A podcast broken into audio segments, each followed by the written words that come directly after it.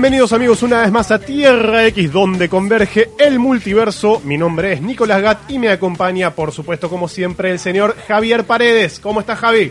¿Cómo estás, Nico? ¿Cómo están amigos del otro lado del, no sé, qué aparato estarán escuchando? Celular, Siempre digo celular, computadora, tablet, tablet, no sé, quién computadora, sabe, ¿no? computadora personal, computadora de escritorio, vaya uno a saber, ¿no? Eh, bueno, bienvenidos una vez más a esta nueva entrega de Tierra X. Esta nueva entrega de Tierra X. El podcast. eh, el podcast donde hablamos de lo que nos gusta, de la historieta por lo general. Y a veces, le- y pero- a veces de lo, de lo que no nos gusta también. de eso me gusta también. Pero en la historieta, eh, en los últimos años particularmente, desde su génesis eh, en realidad, pero en los últimos años eh, hemos visto un, un fuerte flujo, ¿no? Sí. Desde la historieta hacia otros medios, entre los que resaltan principalmente el cine y la televisión. Exactamente. Pero no se limita a eso, ¿no? También tenemos videojuegos, por ejemplo. ¿no? Sí, Eh, Desde sus orígenes, eh, digo, los personajes de historieta han hecho el traspaso a otros, a otros medios. Podemos pensar históricamente, por ejemplo, eh, en el caso emblemático de, de Superman, ¿no? Con, Superman con los siendo- hermanos Fleischer. Sí, sí, ¿no? Superman siendo un personaje tan longevo eh, que, que tiene ya 80 años eh, de presencia en la cultura popular mundial, ha pasado, creo que por todos los medios posibles. Por supuesto, historieta, por supuesto, cine, televisión, radio. Radio, ha tenido programa también, claro, de radio, sí. serial de radio. Eh, los seriales de radio de Superman son eh, fundamentales para la historia del personaje, de hecho, porque tuvieron vari- vari- varios elementos característicos, emblemáticos de la mitología del hombre de acero, se originaron eh, en los seriales de radio, como por ejemplo Jimmy Olsen. Claro, el, el- el exacto. joven fotógrafo el de- pelirrojo, el del Daily. Planet. Jimmy Olsen, un per- personaje importantísimo, ¿no? De, de la historia de Superman y, y del cómic en general. Eh, pensemos que, por la ejemplo. la estaba, estaba yendo ahí. Ajá, bien, bien ahí. Eh, Los invitados están como locos. eh. Espera que lo Sí, presente. espera un la poco, no pueden esperar. Este, Jimmy Olsen. Jimmy Olsen es un personaje tan importante en el que, por ejemplo, eh, en, en el que, en el que trabajó Jack Kirby, ¿no? Con Superman's pal Jimmy Olsen. Eh, Darkseid hizo su primera aparición en un cómic de, de Superman's pal Jimmy Olsen, así que un personaje ¿quién súper emblemático. Eh, como decía la voz del más allá, la Kryptonita. La Kryptonita también hizo su primera aparición en, en la radio, si bien era una idea eh, que, que venía medio de, de- de antes, pero hizo su primera aparición oficial en la radio. Eh, y así tenemos bueno muchos ejemplos que, que podemos nombrar. Bueno, como decíamos, no Superman también ha tenido, por supuesto, eh, seriales, eh, eh, los seriales de Fleischer, ¿no? Sí, animados. la, la serie eh, animada de los hermanos que- Fleischer que al día de hoy Vanguard no, no, no, de vanguardia. De sigue vanguardia. siendo una de las grandes Sí, animaciones de pasaron, personajes superheroicos. no, no, pasaron tantos años y, y sigue, tiene una animación que sigue vigente eh, y fue súper eh, súper influyente, por ejemplo. Eh, eh, Es súper influyente, Superman. ahí estamos. Guajaja. Y está bien, bueno, ¿viste? viene, no lo puede editar. tiene el estandapero, humor. Claro. Eh, este, Mierda, fue muy influyente, ¿no? Por ejemplo, en el arte de Bruce Timm, en lo que fue la serie animada de Batman, la serie animada de totalmente, Superman de los totalmente. 90, la Liga de la Justicia. Eh, tuvimos, eh, por supuesto, a Christopher Reeve, a George Reeves antes, en fin, eh, Superman es un personaje que ha pasado por, por todos los medios habidos y por haber. Y no es el único, ¿no? Sí, Claramente. no, no, No y hay cientos. Hay cientos desde de allá para acá. eh, hemos tenido muchos muchos ejemplos. Y por supuesto, Buenos, malos, mediocres, por más supuesto, o menos. Ah, hay buenos, bueno. hay malos. Vamos a hablar de eso. Vamos a hay de hablar de todo eso. un poco. Vamos a, a tratar de hablar un poco de, de digamos, de algunos, de algunos recientes eh, intentos, intentos. por tratar, por traer personajes de las viñetas a, a otros medios, no necesariamente limitándonos a eso, pero eh, sí tal vez haciendo un poco de énfasis. Para eso hemos traído dos expertos, en, tanto en la materia comiquera, eh, así como en la materia audiovisual. Sí. Eh, lo- ellos no- los buscan, están buscando dónde están los expertos, no, no saben, Pero pero, sí, sí, son ellos, pero son porque ellos. son modestos, Sí, pero lo son. y ¿Por qué no se quieren tenemos- hacer cargo de que son grosos? No, no, y tenemos, y tenemos a dos, ya conocidos amigos de la casa que han participado sí. ambos en más de una ocasión eh, en, en distintas entregas anteriores. Lo tenemos Y lo seguirán y haciendo. lo seguirán haciendo Sí. sin duda porque los queremos y respetamos mucho sus opiniones. Tenemos eh, de un lado de la mesa a mi gran amigo, el señor Matías de Petris. ¿Cómo está, Matu? El, el ¿Cómo, precoz. ¿Cómo están? El precoz. Se puede El aguantar, que no se el aguanta. flash, el flash de los... Sí, como- Y ahí lo tenemos Y ahí al está otro, el que otro habla, sí, también, que también se habla antes que lo presente. Y bueno, Sí, presentalo ya que está. No se que puede traer a- Me contuve más que la otra vez. Voy a traer desconocidos, mejor, La porque se otra portan vez, mejor. Sí, la otra vez que vino nos acompañó también en el podcast de Alan Moore, eh, Moore versus Morrison. Versus Morrison, ahí, el Eh, versus, sí. sí. Excelente capítulo.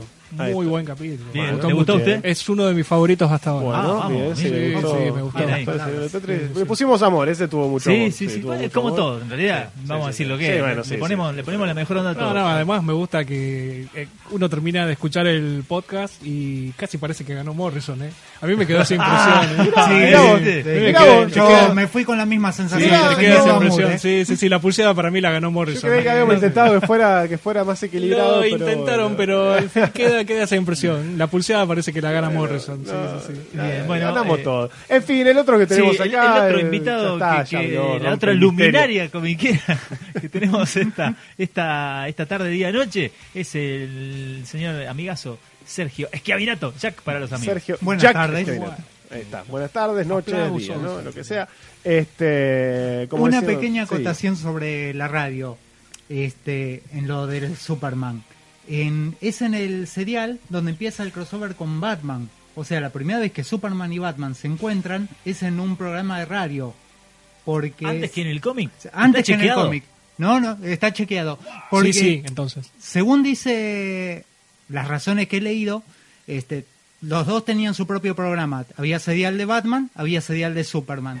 El actor de Superman o algunos actores del elenco de Superman estaban enfermos. Bud Collier se llamaba el actor que hacía de Superman. Ah, Tomá para vos. mira vos, impresionante. Datazo. Este, Que también lo hacía en la, en, el- en- en la animación de Fleischer. Ah, era la voz también Era de... la voz de Collier, sí. Mira. Mm, Vamos a saberlo. Bien. Bueno, este, un día se reportaron enfermos o algo y dijeron, ¿cómo llenamos el programa? Trajeron a los actores de Batman, del programa de Batman. Entonces, la primera, el primer encuentro entre Superman y Batman se da en un serial. Insólito. Yo no lo sabía. Realmente yo tampoco lo sabía. dato, pero- Ahora después cuando llegue a casa lo voy a buscar porque... Yo dale, dale. que, por ejemplo, si llegan creo a que chequear que da falso, bueno. Perry mm, White me parece que mi también- última. Perry White... me parece que también apareció No, Perry White aparece... No, Perry ¿No? Me parece que no. Eh, para Alguna mí. vez lo había leído. creo. Aparecer en el serial puede ser, pero me parece que apareció por primera vez en, en los No, cómics. no seas Quizás celoso, sin nombre. No, no, no, O pero sea, Tal vez sin nombre, respecto al dato ser. que tiró Sergio. No, eh, en Action Comics 1 para mí parece, eh, Perry White. Y si, puede ser que sin nombre, pero bueno, no, ahora, ahora no bueno, estoy Jimmy. Olsen también retroactivamente buscado en un Claro. pibe Ah, rubio en los ese- cómics y dijeron, ese ese, era. esta es la primera aparición de Jimmy Olsen. Claro, ese era bueno, Jimmy Olsen. Con Bueno. nombre aparece en la radio. Bueno, Lois Lane, al tipo que... Ah. nos fuimos a la mierda. No, pero en realidad Superman empezó en la radio, seamos sinceros. Claro, el dato que tira Jack es eh, est- está bueno. Es y- interesante, ¿eh? Y, y creo que todo esto, todos estos datos que estamos tirando son ilustrativos. eh, hay, hay una queja, ¿no? Que, que creo que se hace mucho, tal vez en los últimos años puntualmente, que eh, no digo que no sea válida, pero tiene precedentes y a veces es como que tenemos como este enamoramiento con el pasado en el que decimos, eh, ahora hacen todo para parecerse a las películas, ahora hacen todo para parecerse a la serie. No es como antes, no, man, siempre fue así. Siempre fue igual. Siempre Sí, fue sí. así. No es que. No, no, no. Esto pasó siempre. A ver, Superman eh, eh, antes saltaba y en el serial volaba. Está bien que en realidad por un error de un dibujante. Técnicamente, la primera vez que Superman voló fue en los cómics, porque un dibujante que no lo, eh, lo- no, no había entendido bien y, lo- y cuando lo dibujaba parecía que estaba volando. Entonces ahí quedó que en realidad la primera vez que voló Superman medio que fue en el cómic. Pero en realidad viste que todo el mundo dice no, la primera vez que voló fue en el serial. Eh, en el serial porque les resultaba más fácil animarlo así. Eh, hay, medio como un, ahí como que es, es medio nebuloso. En el serial, no, en, Técnicamente- en el- en la animación. en la animación, sí, sí, el, el serial eh, que era, era un sí, serial animado. que se Claro. pasaba en los en los cines. Sí. Eh, eh, con lo cual podemos ver que digo la Hay la como una mitología fundamental de estos personajes se, se fue formando por un diálogo. Sí, como una entre- retro- Sí, retroalimentación claro. Sí, sí, constante, sí. Un diálogo entre, entre las distintas versiones de los personajes, incluso. de diferentes medios. Incluso hasta el día de hoy, eh, digo, la película de, de Superman de los 70 de Christopher Reeve tuvo un gran, in- un, un- Gran impacto. Claro, eso te estaba por decir. Hubo un momento en el cual los dibujantes de, de DC dijeron, che, esta es la cara que garpa, la cara de Superman, y si bien no todos se alineaban a, a dibujar al Superman de Christopher Reeve, hacían un esfuerzo. Bueno, había, como, sí. había como algo... El- el- bueno, el- hay algunos muy particulares. Gary Eh, Frank sí, no te dibuja otro Superman que no sea Christopher Claro. Reeve. El ejemplo, Sí, sí, sí. el ejemplo supremo es Gary Frank, sí, totalmente. sí, seguro.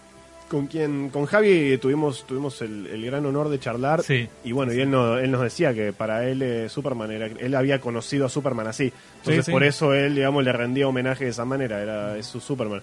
Eh, e incluso cuando Gary Frank trabaja con, con Geoff Jones en Superman, que tuvieron varias colaboraciones en el Sí. personaje, todas por lo general bastante, bastante lindas. Eh, adopta mucho la estética también, por ejemplo, de la fortaleza de la soledad, todo este tema Sí, de los los cristales, cristales, y sí. todo eso. Exacto. Incluso a Eh, Jorrel lo dibujan con la barba, todo al estilo Marlon Brando. Marlon Brando ¿ves? no tenía barba, pero Ah, bueno. eh, es medio como un Marlon sí, Brando sí, con barba. Claro, Sí, sí, sí. y medio un Richard Donner también. Lo hacen parecido a Richard Donner, eh, me parece. Ah, ¿Qué? mira. Esa no, esa no la tenía. Como Richard Donner. A Richard Donner, el Al- actor, sí. el director, perdón, Sí. de Superman 2. Sí. Este, si se fijan las De, colaboraciones de Superman 1, Superman 1. ¿Eh? Richard Donner de Di- Superman Dirigió la 1 La uno y bueno, y dirigió- Perdón, claro, de y la tiene la versión de la 2 que no se dio conocía oficialmente. instrucciones muy precisas de cómo hacer la 2, pero No la dirigió. no la Ah, pues llegó a, llegó a dirigir escenas. Llegó a dirigir una- eh, llegó a dirigir- pues las y primeras bajó. las estaban filmando juntas y bueno, después terminaron. Claro. sí. En fin, este. Pero bueno, como podemos ver. Pero para, ¿y de, la cara de Donner de quién es? No, claro, que cuando aparece Jorel en las colaboraciones de Frankie Jones, eh, me estoy acordando, por ejemplo, ahora de mm, Secret Origin. o Secret Origin, lo dibujan eh, todo barbudo, blanco, muy parecido a Richard Donner o...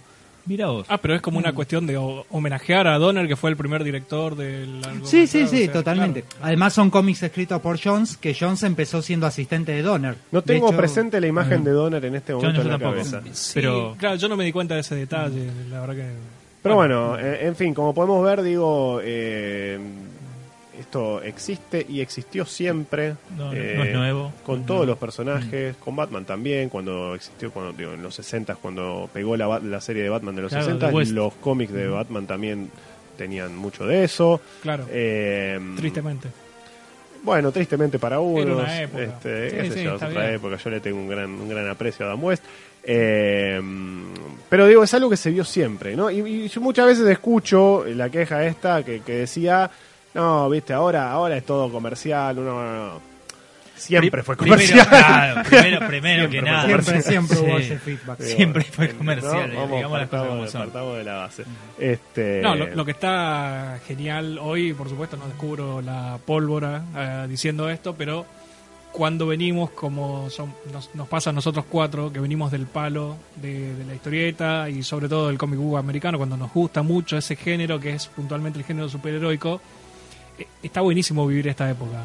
Porque si además te gusta la televisión y el cine, la eh, yo, ni siquiera lo considero una sobreexplotación para mí, incluso eh, es como una cadencia natural que se iba a terminar dando por la cantidad de años que hace que el género está impuesto no solo en el papel, sino también en animación, tibiamente décadas atrás en películas y en televisión, pero en algún punto iba a terminar pasando lo que pasa hoy.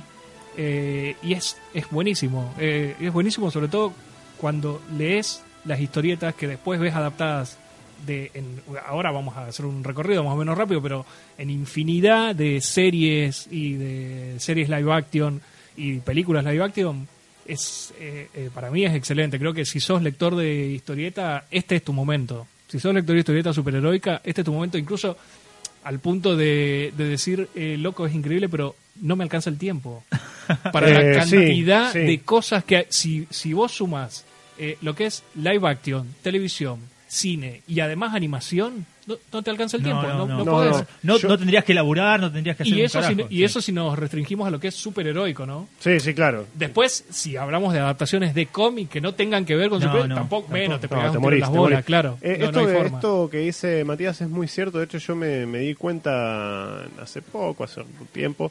eh, claro que, que yo hasta hace algún tiempo veía prácticamente todo. Prácticamente cualquier adaptación de, de historieta que hubiese, La- la- eh, la veía, la veía. sí, sí, sí, sí. Eh, en cine, en tele. A mí me gusta el cine, me gusta la tele, son medios que consumo, eh, aparte de la historieta, tal vez historieta es lo que más consumo, pero consumo mucho, mucho, tele- mucho series y, y- y cine. Eh, sobre todo en lo que refiere a adaptaciones de cómics, obviamente, porque me gustan los cómics. Claro. Eh, y llegué a un punto que me di cuenta, puta, estoy no hay cosas que no las estoy viendo. Hay, hay un montón de series hoy que ya no la poné con Marvel. Antes con Marvel, lo que era Marvel Studios, todo. Venía viendo todo, todo, todo. Y un día me di cuenta, ah, puta, para esta serie no la vi. Ay, esta serie no la vi. Y dije, y, y no, y no sé si la voy a ver. O sea, llegué a ese punto. Que, Es que eh, ya no es necesario que hagas militancia. Me parece que hace 20, 15 años nos fumábamos cualquier cosa. Nos fumamos 10 años de Smallville porque no había otra cosa. Yo, lo- Hoy yo en día... disfruté pues- mucho de los 10 años. Claro, Bueno, con- pero vos sos no fue- no fue fumar. No, se entiende, se entiende. Nos conformamos, nos conformamos. me fumé, Pero- me fumé Bird of Prey, ponele. Esa Oh. sí me Sí, yo también. Eso Los me- 13 capítulos. Pero... Sí, sí. Uy. Eso es fumarse. Eso es fumar. tráeme un- eso, tráeme un balde, tráeme un balde eso y quiero te lo- vomitar. te lo puedo Ah. admitir que fumarse, me fumé Bird of Prey. Igual te Y hago era retruque. militancia. Me fumé Nightman, adaptación de un cómic de Malibu. De Malibu, de yo, la, yo la veía, yo la veía. sí, sí, sí, Terrible. sí. No el llegué a superhéroe blusero. Sí, sí, sí, sí. La daban en Telefe. Sí, sí. Me acuerdo. Sí, sí, sí. Nightman. Nightman, sí, sí. Era Oh, Claro. un terrible. jazzista que obtenía Sí, sí, sí, superpoderes. sí, sí. Sí, que veía en la oscuridad, podía ser algo Eso... Era sí, tipo sí, un sí. anti-Daredevil. No No, no, Igual lo mejor era cómo tenía los poderes en la serie de televisión. Caía un rayo sobre el autobús que iba el tipo. Y solamente le Pero daba él. solo él.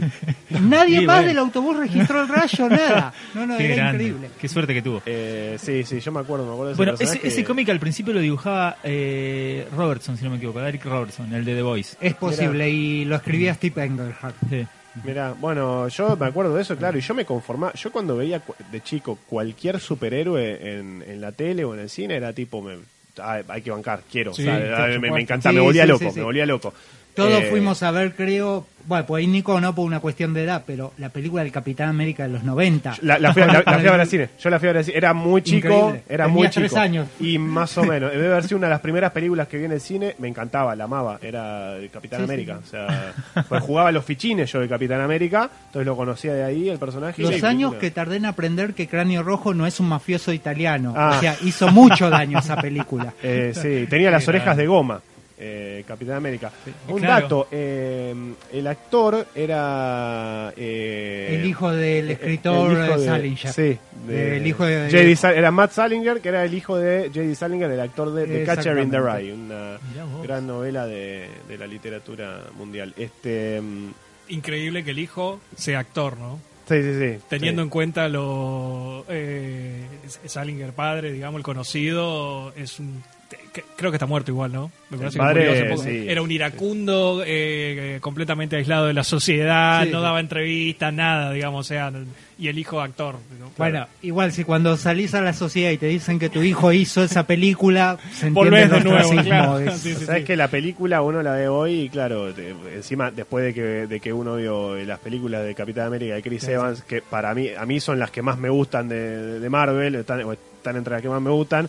Eh, claro, a veces sí te quiere matar. Sí, eh, sí. te quiere Che, matar. pero- Pero, para mí de chico, a mí de chico me, El, me el gustaba. traje, el traje estaba bueno, ¿o no? El traje era, era el traje del cómic Claro, prácticamente. sí. sí. Igual a mí se me confunden porque hay Está dos bien. películas del Capi. No, No. había otros que era El traje de la del Por ejemplo, casco. la de la moto. No, pero, Pero eso, eso- era, eso- era Eso era serie. para televisión. para televisión. Ah, eso es para televisión. Sí, sí, sí. Ah. Eso Bueno, para Con el casquito. Con el casquito. Igual- tenía sí, tenía sí. poco y nada de Capitán América de los cómics. Eh. Sí, Claro, la de la moto, vos, la Sí, que es para sí, televisión. Sí, sí, sí. Sí, la otra tampoco es que era súper fiel, por pero lo menos estaba se parecía Red- un Red poquito más. digamos. No, Sí, pero sí. la otra, claro, tenía Red Skull y tenía esta cuestión de que él quedaba congelado Sí, y lo encontraban en el presente. sí, sí, Claramente no lo encontraban en los Vengadores, lo cual tenía mucha menos onda. Pero, pero bueno, tenía un poquito más de elementos. Pero como decía Jack, eh, era italiano Red School. Y vos sabés que a mí la, el- toda la secuencia de apertura de la película me perturbaba mucho, chico, me daba mucho miedo. Sí, Cuando sí. lo secuestran al Red School, eh, era, lo secuestran y le hacen como un experimento, era tipo un- otro experimento de super soldado, le hacen. Sí, sí, sí, un, un experimento previo y Claro. se lo hacen de nene y Claro. queda mal. Y queda, y queda que- que- eh, primero que cuando lo secuestran es, es fuerte la escena. sí, sí. Y después que cuando lo ves el Capitán América peleando contra Red Skull, que es la única parte de la película en la que lo ves con el cráneo rojo, Sí. porque después se pone maquillaje zaraza, que qué sé yo, no sé, la verdad. Pues la verdad que a, a mí de chico me asustaba mucho. Cuando está con, la, con el cráneo rojo, me daba miedo y encima lo cagaba a piñas al Capitán América, lo cual hacía que me sintiera muy impotente frente a ese individuo. Lo ataba un cohete y lo mandaba a la mierda. Ahora me diste ganas de verla de nuevo. Yo la verdad que una goma. de- no, no, pero no, me asombra la memoria que tenés para esa película. Y No- sí, porque, porque la vi muchas veces, pues de chico me gustaba mucho y te digo, la fui a ver Sí, al yo creo cine. que la vi en cine dos veces también. La fui- Hijo sí, sí, sí, sí, sí, no sí. Porque- y, y en Estados Unidos no salió. Repetimos, militancia. No, Era bueno. lo único que había. Claro, y en Estados Unidos no salió en cine. ¿Cuántas veces viste en cine las Batman de Schumacher? para video. En- en. Bueno, eh, Eh, me escapé, me retiré de la secundaria para ir a ver la cuarta. Única vez que hubiera preferido quedarme en la escuela. Bueno, estaba Schwarzenegger al menos. claro, la Bat- las Batman de, de Schumacher yo la... Ni eso la salva, boludo. No, vos sabés, pará, eso lo yo... Yo las vi a las dos en cine. Acá yo me voy a amparar en, Ah. la, en la diferencia de edad que No, hay. bueno, claro, vos por ahí la disfrutaste, Yo me eras voy a un amparar guacho en- de mierda. Yo cuando fui a ver las dos, las dos me las disfruté mucho. Cua- La 4 tenía, eh, más allá de que ya habías visto la tercera y ya sabías que esto no podía salir bien, pero la 4 tenía mucho gancho. O sea, No. que, que esté Schwarzenegger, por Sí, ejemplo, para sí. mí, que Sí, sí, mucho. y Uma Thurman, que era Uma una que estaba Thurman, prendida a fuego. en eh, eso. el tipo, eh, todo el avión privado de él, lo transformó completo, digamos, para un avión privado de Mr. Freeze. O sea, tenía como una campaña de promoción zarpada. Sí. Eh, es como que en algún- un punto vos decías, che, estos vagos capaz la levantan. De lo que había sido la Sí, tercera. además venía George Clooney, que era un actor que estaba Claro, en estaba ascenso. George Clooney, tipo- o sea, te- o sea, después fue un desastre. O sea, pero la realidad es que uno iba al cine diciendo, démosle una oportunidad más a Schumacher. Porque tiene muchos elementos que pueden llegar a hacer que esta película realmente sí esté buena. Bueno, yo- Capaz no se reivindica del todo de lo que hizo antes, pero al, al menos está, y no, es peor que la anterior. Es mucho. Sí, sí, bueno, a, a mí Batman Forever, yo a Batman. Forever le defiendo cosas, ¿eh? A Batman y Robin me- es muy difícil defenderlo. No, es peor. Es increíble como toda esa gente hizo un producto peor que lo anterior. Oye, para mí Batman pero- y, de- para mí Batman Forever tiene cosas rescatables, ¿eh? Dentro de todo. Boludo, Sí. escucha, escuchá lo que te voy a decir, eh. Escuchá lo que te voy a decir. Si el personaje de Jim Carrey, en lugar de ser el acertijo, era el Joker, la película cambiaba totalmente, chabón. No, igual Porque- a mí eh, porque- me gusta mucho ese Ridley de... Es lo único que me gusta de toda la película, que realmente me gusta desde que comienza hasta que Pero termina. porque Bueno, el y- chabón y, es de Jim y- Carrey. y- y Nicole Kidman, que creo que Pero nunca porque estuvo divina. tan hermosa Claro, en esa bueno, película. Sí, sí, también. Pero digo, porque, porque Jim Carrey te gana por el histrionismo, o sea, digo, está, está bien, está bien, lo- la, la boludez que hacía Jim Carrey a mí me parecía muy divertida, pero no era No, un pero acertijo, era... incluso vos fíjate que, va, Era otra esto quizás es cosa. una impresión mía, eh, todo lo que tiene que ver con la estética del personaje de Schwarzenegger en la cuarta, para mí está genial. No, bueno, sí, estéticamente, es más, a mí me gusta el traje es de Robin de Chris pero El O'Donnell. personaje es una verga. El traje de Robin de Chris una O'Donnell gusta. Era- era el traje de Nightwing. escrito.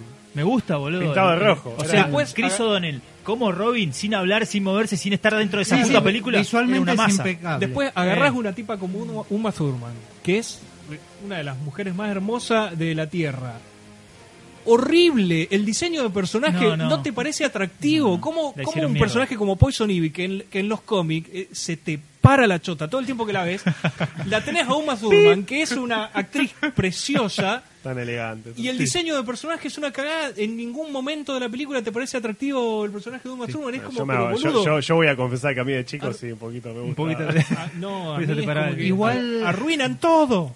Yo creo que es posta la primera película que me rompió el corazón. O sea, yo la fui, la empecé a ver, la banqué, por más que tenía el humor, por más que tenía todo, digo, ok, todavía se puede remar, todavía se puede remar.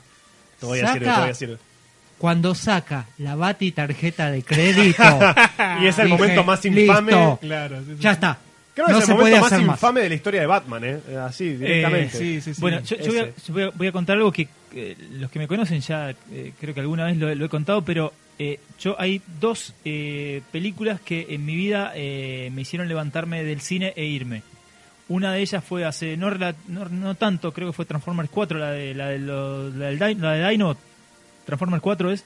Eh, la de los Puede ser. dinosaurios. La de- la- la de cuarta, Dino, sí, la que Eh, aparece- la primera de Mark Wahlberg. Sí. Bueno, eh, claro. mm, eh, no aguanté hasta el final y, y me fui a la mierda. O Che, no sea, está tan mala. ¿Por qué la mataste? no, no, está no, No, mala. es mala, boludo. es mala, es mala, es no, mala. no, Es me- me- no, no la, no la soporté. Pero Transformers 3 es peor.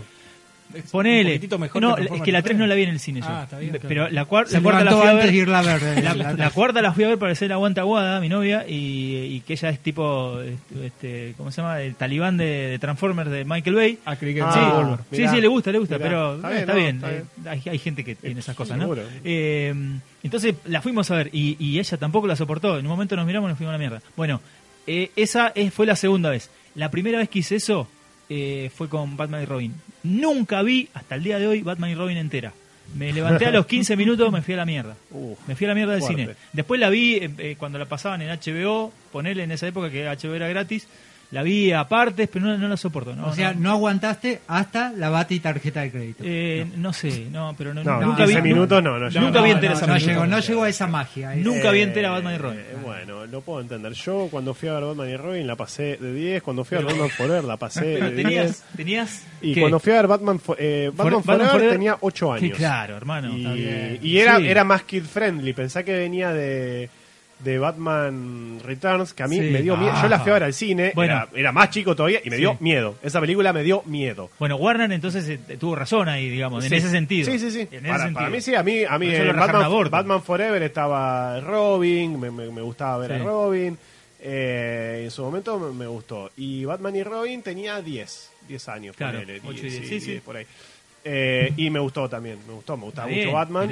sí, gustó. Yo arrastré un montón de gente al abismo. Yo organicé una salida, todo, o sea, porque y además, claro, porque tenía el gancho en esa época. Schwarzenegger es como que estaba estaba en una buena racha, entonces es como que tenía como un Sí, gancho sí, así. tenía todas las che, loco, fichas. pará, está Esta película va- tiene que está ser Clooney, buena. está Uma Thurman, eh, Uma Thurman, Pulp Fiction, qué sé yo, está Schwarzenegger, vamos, loco, arrastré un montón de gente. Cuando salí del cine me querían cagar trompadas todos. Eh, boludo. las películas de Batman, si vos te fijas, todas siempre tienen nombres enormes. ¿eh? Sí, sí, sí. Siempre, todas, todas, desde Sí, sí, la de seguro. Tim Burton para acá, Sí. todas tienen nombres. Sí. Incluso, Bueno, incluso la de Adam la West. Adam West, Adam. West, la serie de, de Batman de Adam West tenía unos nombres gigantescos. Vincent Price, eh, César Romero. eh, de- una cantidad, eran todo, todo un desfile de personalidades de la Víctor época. Bono, Víctor de Bono, sí señor. Este, y, y- y tantos más, ahora no, no, no se me vienen a la cabeza, pero, pero eran mu- muchísimos. Este, No, bueno, con Superman y Batman. Porque la primera Sí, sí, Superman, sí, Superman digamos, también. tenerlo a Marlon Brando, eh, Sí, más sí. allá de que es un que personaje chiquito, eh, Jim Hackman también, digamos, Sí. que venía, digamos, No, era- todos, sí, sí. Superman y Batman Super- siempre tuvieron... Superman Returns también Sí. tiene, lo tiene a Ah, Kevin Spacey. Tiene a Kevin Spacey. Claro, Probablemente claro, el, el, me- el mejor actor que haya estado relacionado con la franquicia de Superman haciendo Lex Luthor. desfasado, Desfasado en el tiempo. totalmente en el tiempo, Que él, desperdiciado. eh, creo que Kevin Spacey en esa película hace un muy buen trabajo con lo que le dan. Sí, O sea, Sí, Sí, sí, sí, sí, coincido seguro. igual. Él Sí, hace sí. un buen laburo. Sí, sí, De bueno, hecho, la escena de presentación, me parece cuando se saca la peluca y eso es genial. Después empieza a venir abajo estrepitosamente. Tiene un par de pero- escenas cuando, le- cuando le clava la kriptonita. También, eso, un par de son- sí, sí. Sí, sí. Está bien, él labura bien. No, incluso en- es buen eh, actor. viéndolo a- a- ahora a través del tiempo, eh, Man of Steel es una de las que personajes nombres más flojos tiene en y aún así, contraposición. no, y aún así, Y aún así tiene algunos Tiene a nombres, Russell digamos. Crowe, Sí, eh, sí, Michael sí. Shannon, que, que- Sí. Kevin Costner. Fishburne. Kevin Costner, Sí, sí. Diane Sí, sí. Lane, son, Sí, sí, sí. Eh, Este, así que Sí, Warner, evidentemente, con el tema de actores, siempre, siempre la puso.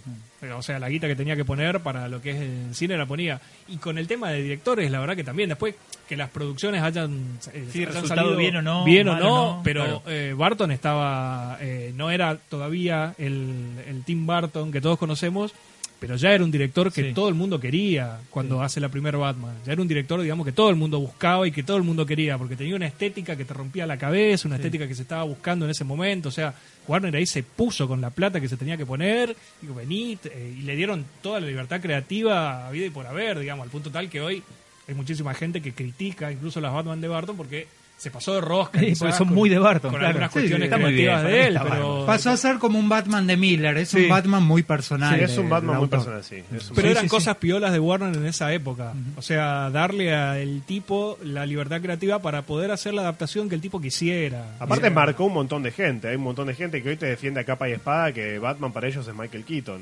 O sea, Sí, de la misma manera que hay gente que Bueno, Superman Alex Ross eh, cuando hace a Bruce Wayne lo dibuja igual a Michael Keaton.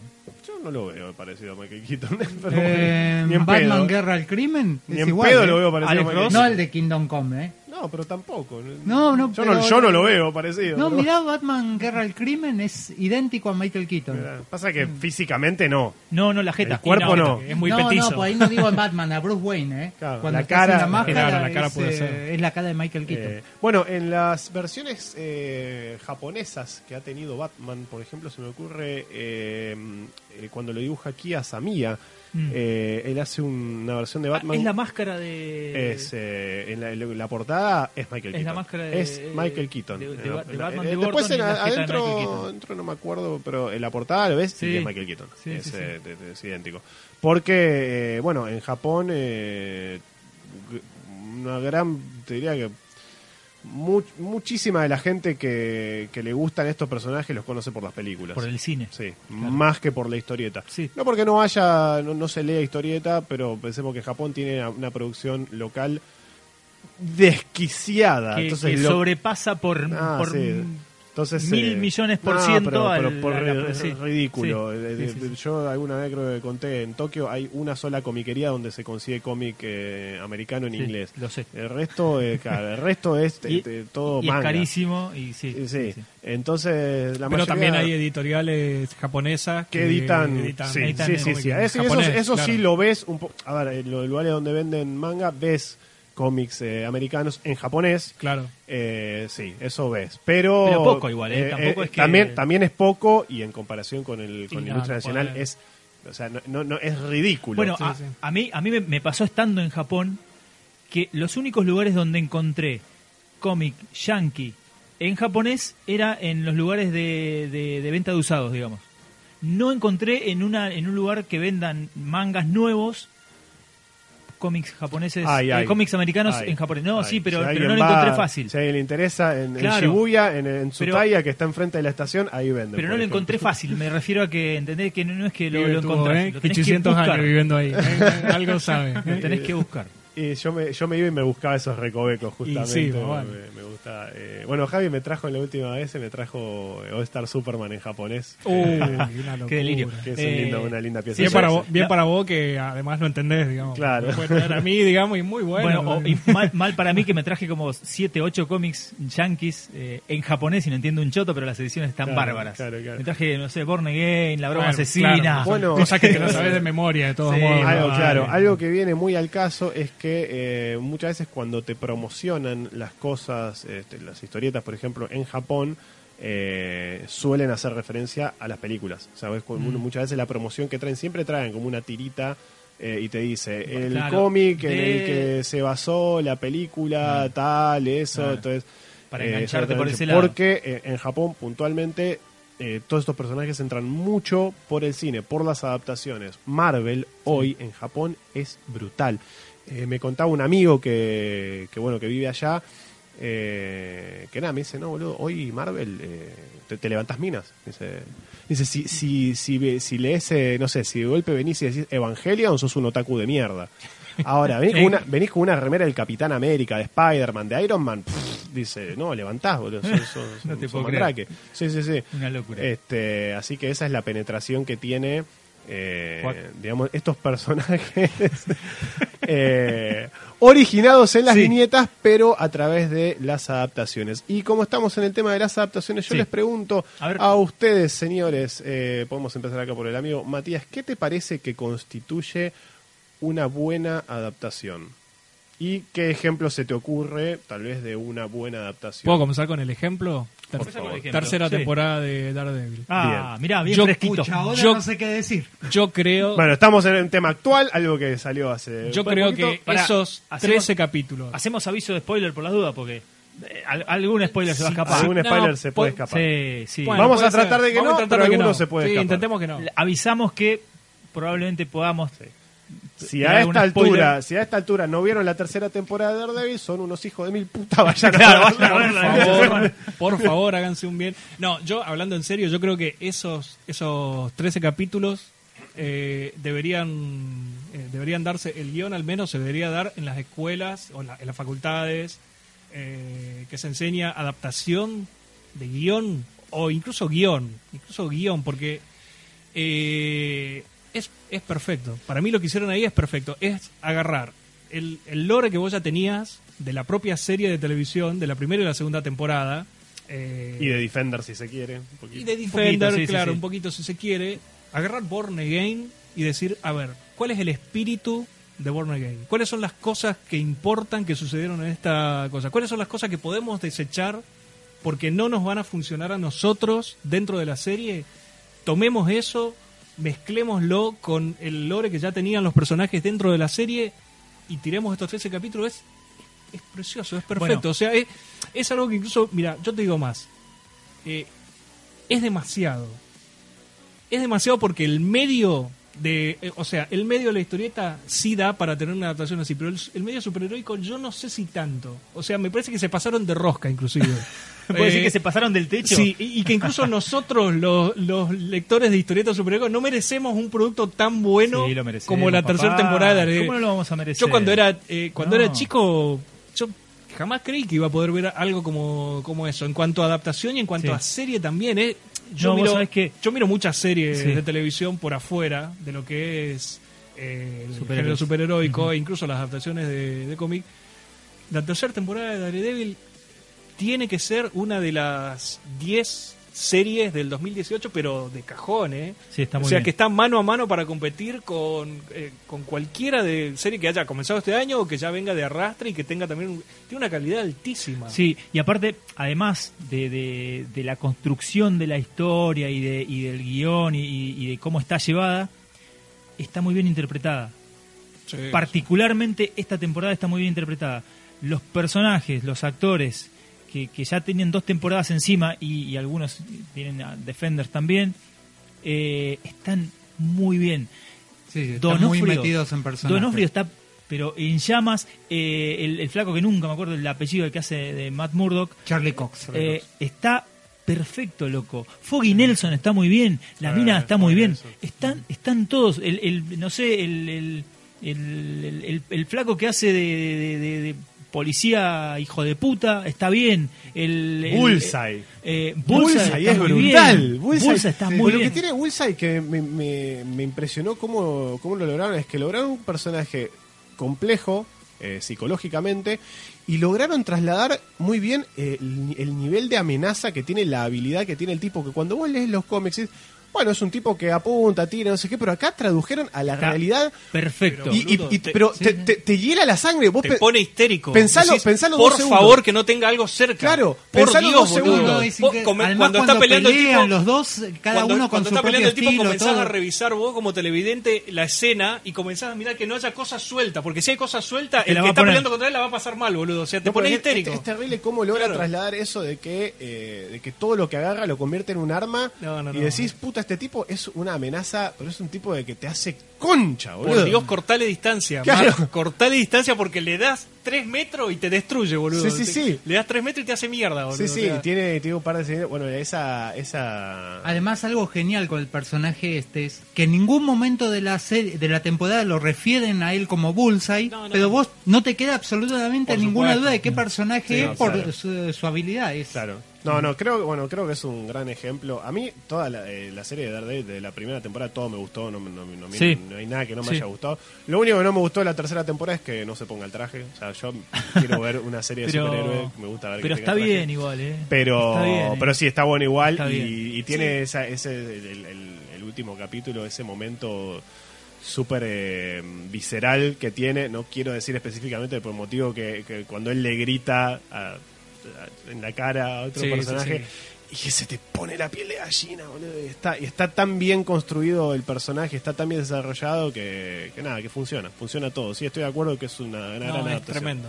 Eh, yo eh, todavía no me hice tiempo, pero la, la- la quiero ver de nuevo, la quiero ver completa de nuevo, ahora que ya, ya sé por dónde fueron y todo lo que hicieron, la quiero ver de nuevo completa, tranquilo, disfrutándola de nuevo, porque para mí es, es preciosa. Tiene cosas como eh, el escape de la prisión.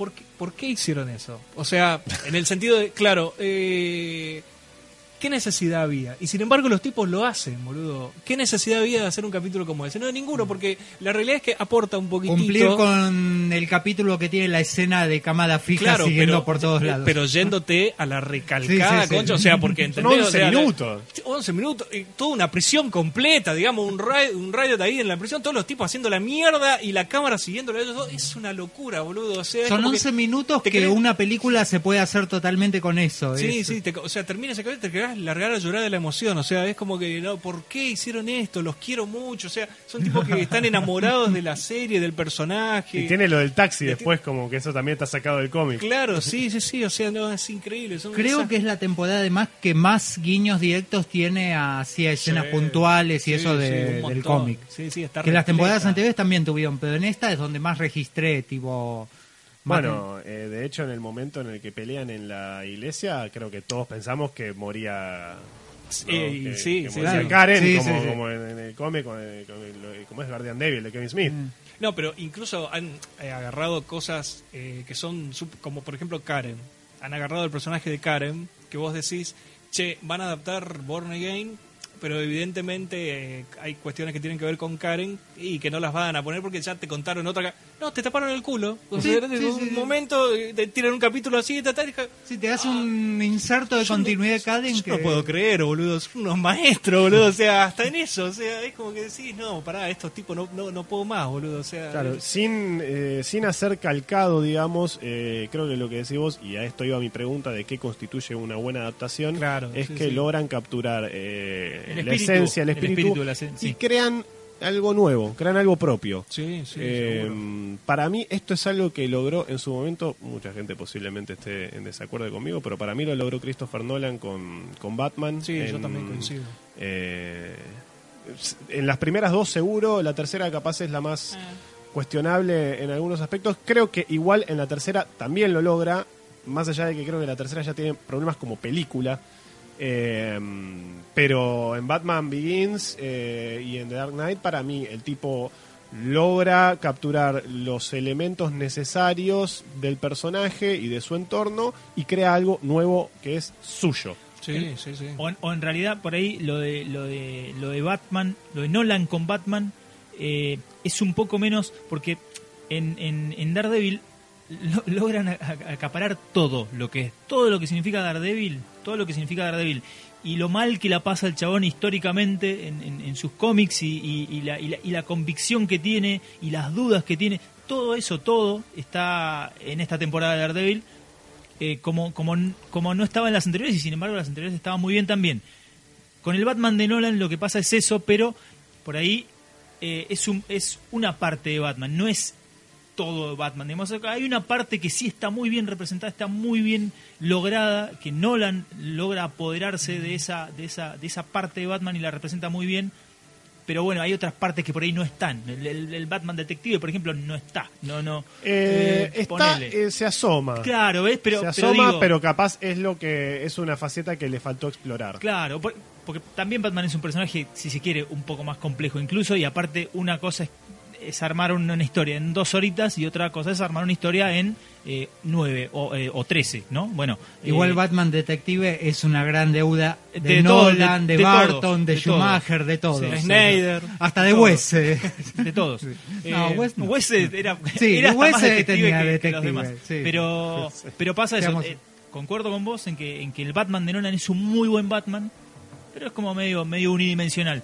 Eh, acá lo que hicieron con Daredevil es, es, es todo, boludo. Es, es, es Daredevil. No, Pero igual yo no diría que, uni- que es unidimensionado. A mí el Batman, pues el Bruce Wayne de, de Christian Bale me parece un personaje re bien construido. No, pero, pero de Batman me refiero. O sea, digo, el, el Batman como personaje, eh, algunas cositas le faltan para ser un Batman full, ¿entendés? Pero, pero, pero se va hilando muy fino. No, sí, no, lo que pasa que también no estoy- el, el acercamiento Ni siquiera es una crítica, es el acercamiento audiovisual a, a un personaje como Batman en algo que señalaste vos no Eh, que, que es muy importante también para el desarrollo de un personaje desde el cine Mm. es un desafío imposible.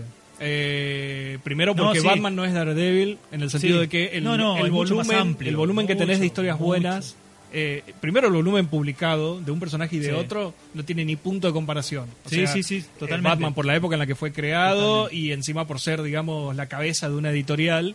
Eh, la, la cantidad de historias que tenés en papel También- eh, que, que- que- que- un montón de historias buenas y que se contradicen Sí, entre sí con sí, respecto sí. al tipo de personaje que te presentan, ¿no? O sea, no existe en el en el cómic vos no podés decir, en el papel vos no podés decir este es Batman. No, hay muchos. No, porque la verdad que hay un montón de Batman muy buenos, Mm. muy bien escritos y muy, muy dibujados, y son muy distintos unos de otros.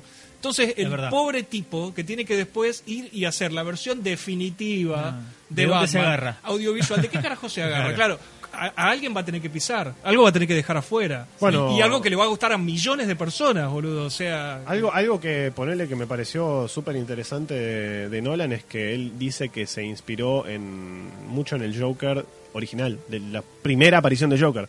O sea, en, en esta cuestión de que es como una fuerza de la naturaleza que no sabe de dónde viene. Claro. Eh, y creo que lo que todos, pe- a ver, el- el- el- lo que lo obvio que todos pensamos cuando decía va a ser una película de Joker, listo, Clean Joke. El, el fan, cabeza de termo como somos. Sí, somos sí, cabeza sí, de termo, sí. ¿qué es lo primero que pensamos? Bueno, listo, hay que hacer una adaptación de Killing Joke. Y sí. Y el tipo dijo, no, ¿sabes qué? Metétela bien en el fondo del orto. Killing Joke, no voy a hacer Killing Joke. No Sí, voy a sí. hacer Killing Joke, te voy a hacer otra película y encima te va a gustar. Y me voy a inspirar en el Joker de que, que hacía eh, Bill Finger con... ¿Cómo es? Eh, con... Ay, no me sale el nombre de... Dick Sprang.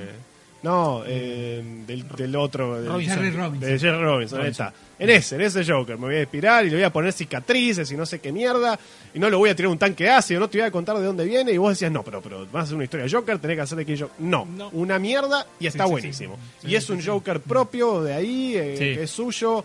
eh, y está, y nada, es grandioso. Me parece que no hay punto de discusión no, ahí. no, pero Este, vale. Así que, así que bueno, sí, estamos, estamos bien. También, también pasa con, con- con las adaptaciones, ¿no? Que, que uno a veces se olvida y que detrás, detrás de, de, de uno, de lo que uno ve hay, hay gente laburando, ¿no? Y a veces la gente tiene un criterio, tiene una manera de hacer las cosas y, y no, no siempre va a coincidir eh, ese criterio con lo que uno espera o, o- o tal vez eh, en, ese, en esa búsqueda tal vez se equivocan, porque, porque vamos a decir lo que es, o sea, la búsqueda que hizo Nolan para encontrar a ese Joker podría haber salido mal también. Sí. Sí, Salió muy bien y, y- y hay otros eh, realizadores que tal vez se han equivocado en esa búsqueda, en no quedarse con la fácil, tal vez en, en- en ir a buscar eh, y, y- y todos los factores que influyen en el tema de la adaptación. Porque eh, ustedes pónganse a pensar, muchachos, que nosotros está bien, nosotros que hacemos, vamos, pagamos la entrada al cine y lo vamos y la vemos. Pero toda la gente que está detrás tiene un montón de presiones de todos lados que le deben decir, no, hacerlo así, hacerlo así, hacerlo así, esto garpa, esto no garpa. Entonces, ¿hasta qué punto la decisión de los creadores es la, eh, la, la decisión real de ellos, inicial, o la intención que tuvieron cuando quisieron encarar un proyecto y hasta cuándo los productores no meten mano? Entonces, hay un montón de cosas que influyen para el desarrollo final. No estoy descubriendo nada Más con en diciendo una esto. producción esa como esta de millones de dólares y que se espera que recauden millones más. Totalmente, entonces a veces sale mal. No, y además a veces tanto- uno se indigna con Tanto esas cosas. cine como televisión eh, son dos medios que por el solo hecho de ser medios audiovisuales, eh, eh, eso significa que para poder presentar, digamos, un producto, detrás hay cientos de personas Claro. involucrados en distintas Sí. labores.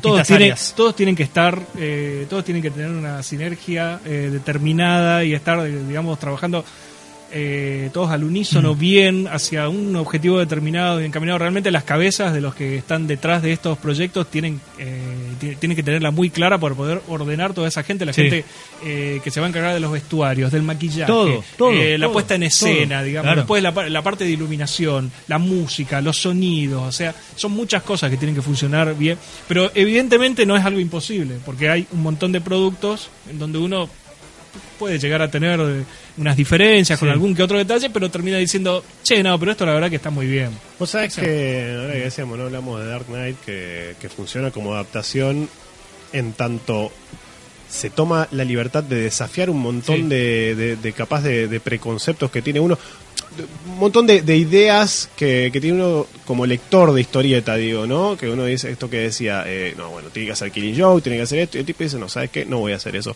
Y el tipo te sale con decisiones que eh, fueron polémicas en su momento, por ejemplo, eh, todos pusimos el grito en el cielo cuando se anunció Heath Ledger como Ah, Joker. Fue tipo, yo no, ¿qué va a hacer este Yo tipo?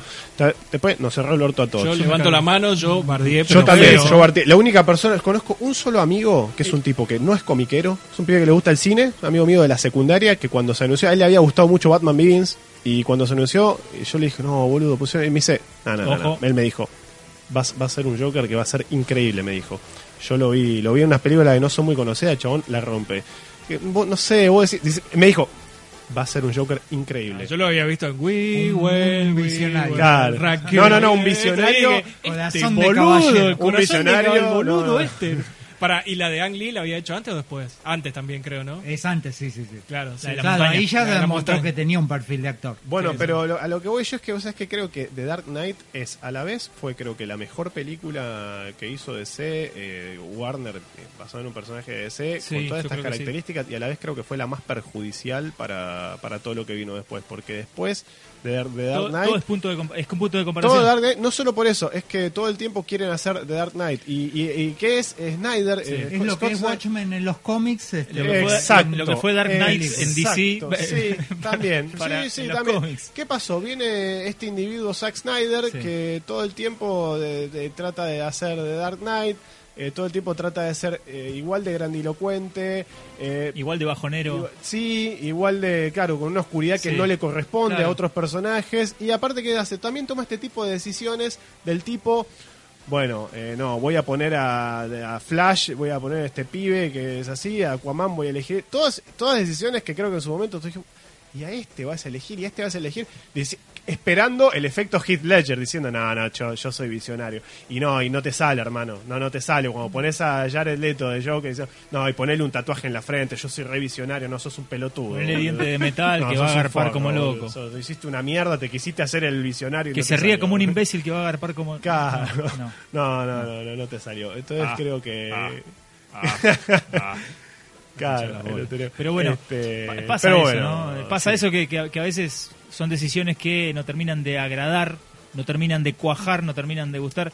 Y, y sin embargo hay gente que le gusta igual, ¿viste? Sí, O sea, es como, Por supuesto, esto es mi opinión particular. Si les gustan las películas, está, está muy bien, que les gusten, No, no, vale, tiene nada de malo. todo. Creo que de hecho tiene muchas cosas rescatables. Sí, a Snyder Este, se le veía ya.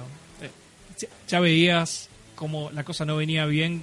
Esta también es una opinión personal mía, ¿no? La- eh, Snyder ya veías como la cosa no venía bien de él adaptando obras medianamente complejas, porque bueno, 300 está bien, está bueno. De todos modos, es un cómic que nunca me pareció muy difícil de adaptar, ¿no? Pero ya cuando se mete con algo como Watchmen, se mete con Watchmen, probablemente una de las mejores historietas superheroicas norteamericanas, y lo adapta al cine, ya cometiendo el, error básico de intentar Que adaptar ya una historia así. incluso muchos eh, realizadores, mucho más capacitados que Snyder, habían dicho, se habían bajado del caballo porque dijeron, no, che, Sí, sí, no sí. se puede hacer esto. Gillian, ponele, digamos. Claro. Gilliam estuvo asociado en su momento. Igual la Eh, verdad que el guion de Watchmen pasó por muchas instancias y yo debo decir que más allá de todo creo que lo que hizo Snyder es lo más digno que se pudo haber hecho. Eh, el guion, Para eh, hacer- hay- versiones anteriores del guion eran un mamarracho. La de Gillian era un desastre. Era un Para- desastre. La de Gillian era, un una desastre. basura. Sí. terminaba, terminaba, me acuerdo, con Rorschach, eh, Silk Spectre y Night Owl que por la máquina, una máquina de Osimandias que no tenía un pedo que ver con lo del Sí, cómic, sí, terminaban viajando a nuestro universo y, y encontraban cómics de ellos en, en un stand. Sí, Ah, la no, de- la de una, Gillian, ah, una un papa. aplauso. O sea, para, no era una, digo, no era una mala idea, pero no para Watchmen. No, no, no, No es sí. Watchmen eso, era, era Sí, para sí. otra cosa, estaba bueno. Gillian para, para hacer la vaca sagrada que es Watchmen, como, como, como esa Pero piedra guion lo fundamental. leyó Geoff Jones antes de escribir Doomsday Clock. Digo, por lo de saltar otro universo, con la ficción y todo. No, pero ser, bueno. ¿eh? No, no, para hacer, para hacer la, la vaca sagrada que es eh, Watchmen en, en lo que es lo que significa para el mundo del cómic, la verdad que la adaptación de Zack Snyder está bastante bien. o sea, yo me imagino un montón de, un montón de, de- de- como viste, como el Doctor Strange que dice vi un montón de universos posibles y, y en todo sale para el orto. Bueno, eh, Sí, salió este bastante salió bien. bastante eh. Es- bien, es una eh, adaptación bastante digna. Tiene o sea, cosas que están muy bien. eh, tiene, bueno, lo que tiene es que, a ver, Snyder tiene que hacer una película de superhéroes que le tiene que vender a todo el mundo. Y esto, la verdad, que es notable. En un tipo como Snyder, Watchmen no es un cómic de acción. Watchmen no es un cómic de superhéroes convencional. Y adaptar una película de ese calibre y venderla como una película de superhéroes es muy difícil. Tiene muy pocas escenas de acción. Por eso cuando uno ve la película, ves, por ejemplo, escenas de acción que en el cómic Duran. son un par de viñetas, Un par de viñetas, claro. eh, y en la película están estiradas, estilizadas, eh, no tienen qué sé yo. En, en cámara ultra Eh, lenta. Las podés contar con la escena, con, Sí. la, con, con los de una mano. Tenés la, la escena de Lori y Dan en, la, en el callejón, que creo que debe ser la más larga del Sí. cómic. Eh, tenés la escena de, no La sé, apertura. de- Eh, la fuga de la prisión. la prisión, sí, al final cuando pelean con Y la fuga Ozymandias. de la prisión son Neo y Trinity peleando. Sí, sí, Lo sí, que sí. tiene es que es que para mí desentona un poco ese estilo que tiene que de golpe pero bueno, no, no sé, no, no, no son no es un tipo de pelea que me imaginaba para esos personajes. No, no. Pero lo entiendo, entiendo que en la adaptación tenés que poner eso porque no podés hacer una película de- así de, de ese estilo sin poner la acción. Entonces, estamos hablando de dos medios distintos, el cómic te permite unas cosas, el cine te exige otras. Entonces, creo que el cine le exigía, no sé si las decisiones que tomó finalmente fueron 100% aceptadas, pero eh, acertadas, pero sí creo que eh, no, no fue una mala decisión, por ejemplo, alargar las escenas de acción. Digo, puede estar No, bien no. o mal ejecutado, pero Dentro de las malas decisiones que tomó Snyder en esa película, es, eso a mí la verdad que me, me resbala, hasta te diría. Y de un hecho, punto no, me resbala. no, y de hecho no le agregó ninguna si te pones a pensar. No, no, no, Simplemente estiró las que están en el Claro, cómic. pero bueno, ojo, porque después cuando vos hablas de Watchmen como película, eh, Snyder falla muchísimo en lo que es el ritmo y la narrativa, con la estupidez que tiene él, digamos, de la obsesión que tiene con el tema de las cámaras lentas. eh, vos, yo para escribir una nota en Tierra Freak me tomé la libertad de volver a verla, ya la había visto dos veces la película, de ver la versión extendida. Eh, La que tiene todo, la que tiene el la corto. que tiene todo de- agregado, claro, la que tiene todo agregado, y, pero verla intentando sacarme todo el prejuicio. Sí, che, para, vamos a intentar disfrutarla, porque a mí eh, es verdad, hay algunas cosas que me gustan de esta película, que funcionan, eh, y el cómic me encanta, y es la única película que hay hoy en día live action de Watchmen. Voy a intentar disfrutarlo para intentar no, no escribir después una reseña haciéndolo mierda a este tipo, porque hizo algunas cosas que. no, narrativamente hablando, una vez que vos ya la viste a la película y ya saliste del asombro ese de la primera vez que ves un montón de cuestiones, es un desastre. Hay un montón de escenas. eh, hay- hay una en donde están el búho y Six Spectre cruzando la calle. Dura como 30 segundos porque es en cámara lenta y son ellos dos cruzando una calle, boludo. Te lo pido por favor. ¿Qué necesidad tenés, boludo? Pero y así como eso, un montón. Hay un montón de cuestiones narrativas que vos decís, ¿por qué estás perdiendo tiempo en esto? Y por momentos, de esta manera. por momentos el problema que tiene es que creo que quiere ser tan tan fiel eh, al cómic que eh, falla tal vez en el lenguaje cinematográfico. Claro. Eh, Claro, pues no Sí. traduce bien la narración de secuencial de las viñetas, no le da el ritmo que por ahí le iría mejor en cine, o sea, Claro. lo trata de pensarlo igual al, al cómic, o sea, de hacer el cómic en traspasarlo, movimiento. traspasarlo literal Claro, y no. por claro. momentos trata de, de copiar viñetas para que te quede la imagen de, mirá, Ay, hice, hice una viñeta, o sea, hice una, una toma en cine que es igual a la viñeta. Es tipo, si, si ya lo entendí, lo que pasa es que no sé si funciona tan bien que me dejes de golpe tanto tiempo eso en cine. ¿entendés? Entonces, capaz ahí puede ser que haya un problema eh, en lo que respecta a la, al- adaptación. Sí creo igual, como decíamos, que, que a grandes rasgos sigue siendo muy digna. Creo que, a diferencia de, de, por ejemplo, de su de su interpretación de Superman, eh, nada, creo que estos personajes son más afines a, a Snyder. O sea, Snyder, para Snyder, Superman y Doctor Manhattan son lo mismo, ¿me entendés? Entonces, eso Claro. es como que ahí capaz está el, el- el- el tema en, en que en Superman no termina no termina de entender, no entiende el personaje. No, Porque pero- para él los superhéroes son Watchmen y Watchmen Pero no, para los superhéroes no son Watchmen. Watchmen tampoco la entendió. ¿eh? No, No, pues entendió los personajes. No, bueno, puede o ser, sea, claro. eh, por ejemplo, eh, eh, Doc Manhattan, o sea, prácticamente todos los personajes protagonistas de Watchmen, en Watchmen, en algún punto vos terminás sintiendo empatía Sí, totalmente. con los personajes. Es la, la gran gracia de, de- de Watchmen Claro. es esa. Eh, eh, acá, en la película de, de Snyder, digamos, ¿cuándo sentís empatía por Ozymandias? No, creo que el gran, Os- el gran problema es ese. Sí. Ozymandias es un tipo pedante. Es el villa- es un villano. soberbio, Es es, un villano villano desde desde que comienza hasta que momento. termina. No sentís empatía nunca, no puedes sentir. Y Claro. ni, hablar por el diseño de personaje que tiene, que parece, digamos, un trolo vestido en un carnaval de San Francisco, boludo, arriba de una carroza. O sea, ese no era el diseño que le dio Bueno, Gibbons en, todos los en el cómic. tienen el tratamiento Todos los trajes, para mí también. Yo creo que salvo ponerle, no sé, y- Manhattan y co- de Ah, Comedian. Rorschach está muy bien. Roger está muy bien, pero el truquito ese, viste, de la máscara cambiándose todo el tiempo, así, no Ah, sé. para mí Rorschach, yo- para mí para mí eso está bien. choca. Pero por ejemplo estropea el chiste del búho. Eh, el búho es este es un gordo vestido Sí. con calzas en el Claro, no, acá tiene Acá no, los trajes de Batman de Schumacher, Claro. viste, boludo. O sea, armadura, eh, y. Sir Spectre también todo de vinilo, boludo. O sea, esa- Bueno, ese tipo de pero, cuestiones que vos decís, pero, pero ¿por qué hicieron bien, esto? pero eh, vos pensás que yo creo que al, al ser una película, no me parece mal que, por ejemplo, el búho remita a versiones eh, de ese tipo de personaje del cine. Entonces, que, que haga, que tenga más reminiscencia de- del Batman de Burton me parece tal vez más lógico que que haga referencia al Batman de West, por ejemplo. No lo sé, hubiese funcionado, qué sé yo, pero no me parece que sea tan descabellado. Ozymandias sí estoy de acuerdo que tiene un gran problema de caracterización porque es, es- está escrito como un villano. Y Claro, y la- no, y la no joda- debería. No, la, joda es que- gracia es que, la gracia es que la no. joda es que no es un villano, o sea, la joda es que en el cómic es como decís vos, eh, los person todo, en algún punto terminás eh, Empatizando, sí, empatizando sí, con sí. todo, a todos los ves, es todo muy gris. Si bien es cierto que Ozymandias tiene un momento un poquito más forrito en el cómic, al final cuando los mata a todos los científicos, eso es medio villanesco. No, está bien, pero el Pero, tipo en eh, el cómic, el tipo es súper inteligente, tiene Sí, una sí. tiene una concepción de, de lo que sucede en el mundo que no la tiene ninguno de- de- No, del sí, resto. Entiende muchas cosas por la inteligencia que tiene él, entiende muchas cosas que inclusive vos como lector te sentís disminuido y decís, no, para, si este tipo que es así de inteligente, él cree que las cosas suceden, probablemente sean así, porque es más inteligente que yo. ¿Cuándo ves eso en la, en la película? No, bueno, en la película, de hecho, No lo ves eh, nunca, no me- lo percibís nunca. No, me acuerdo muy puntualmente cuando cuando no, cuando el búho lo va a ver, porque en la, en la película no lo va a ver Rorschach al principio, lo va a ver el búho. Claro. Eh, en el cómic lo iba a ver Rorschach.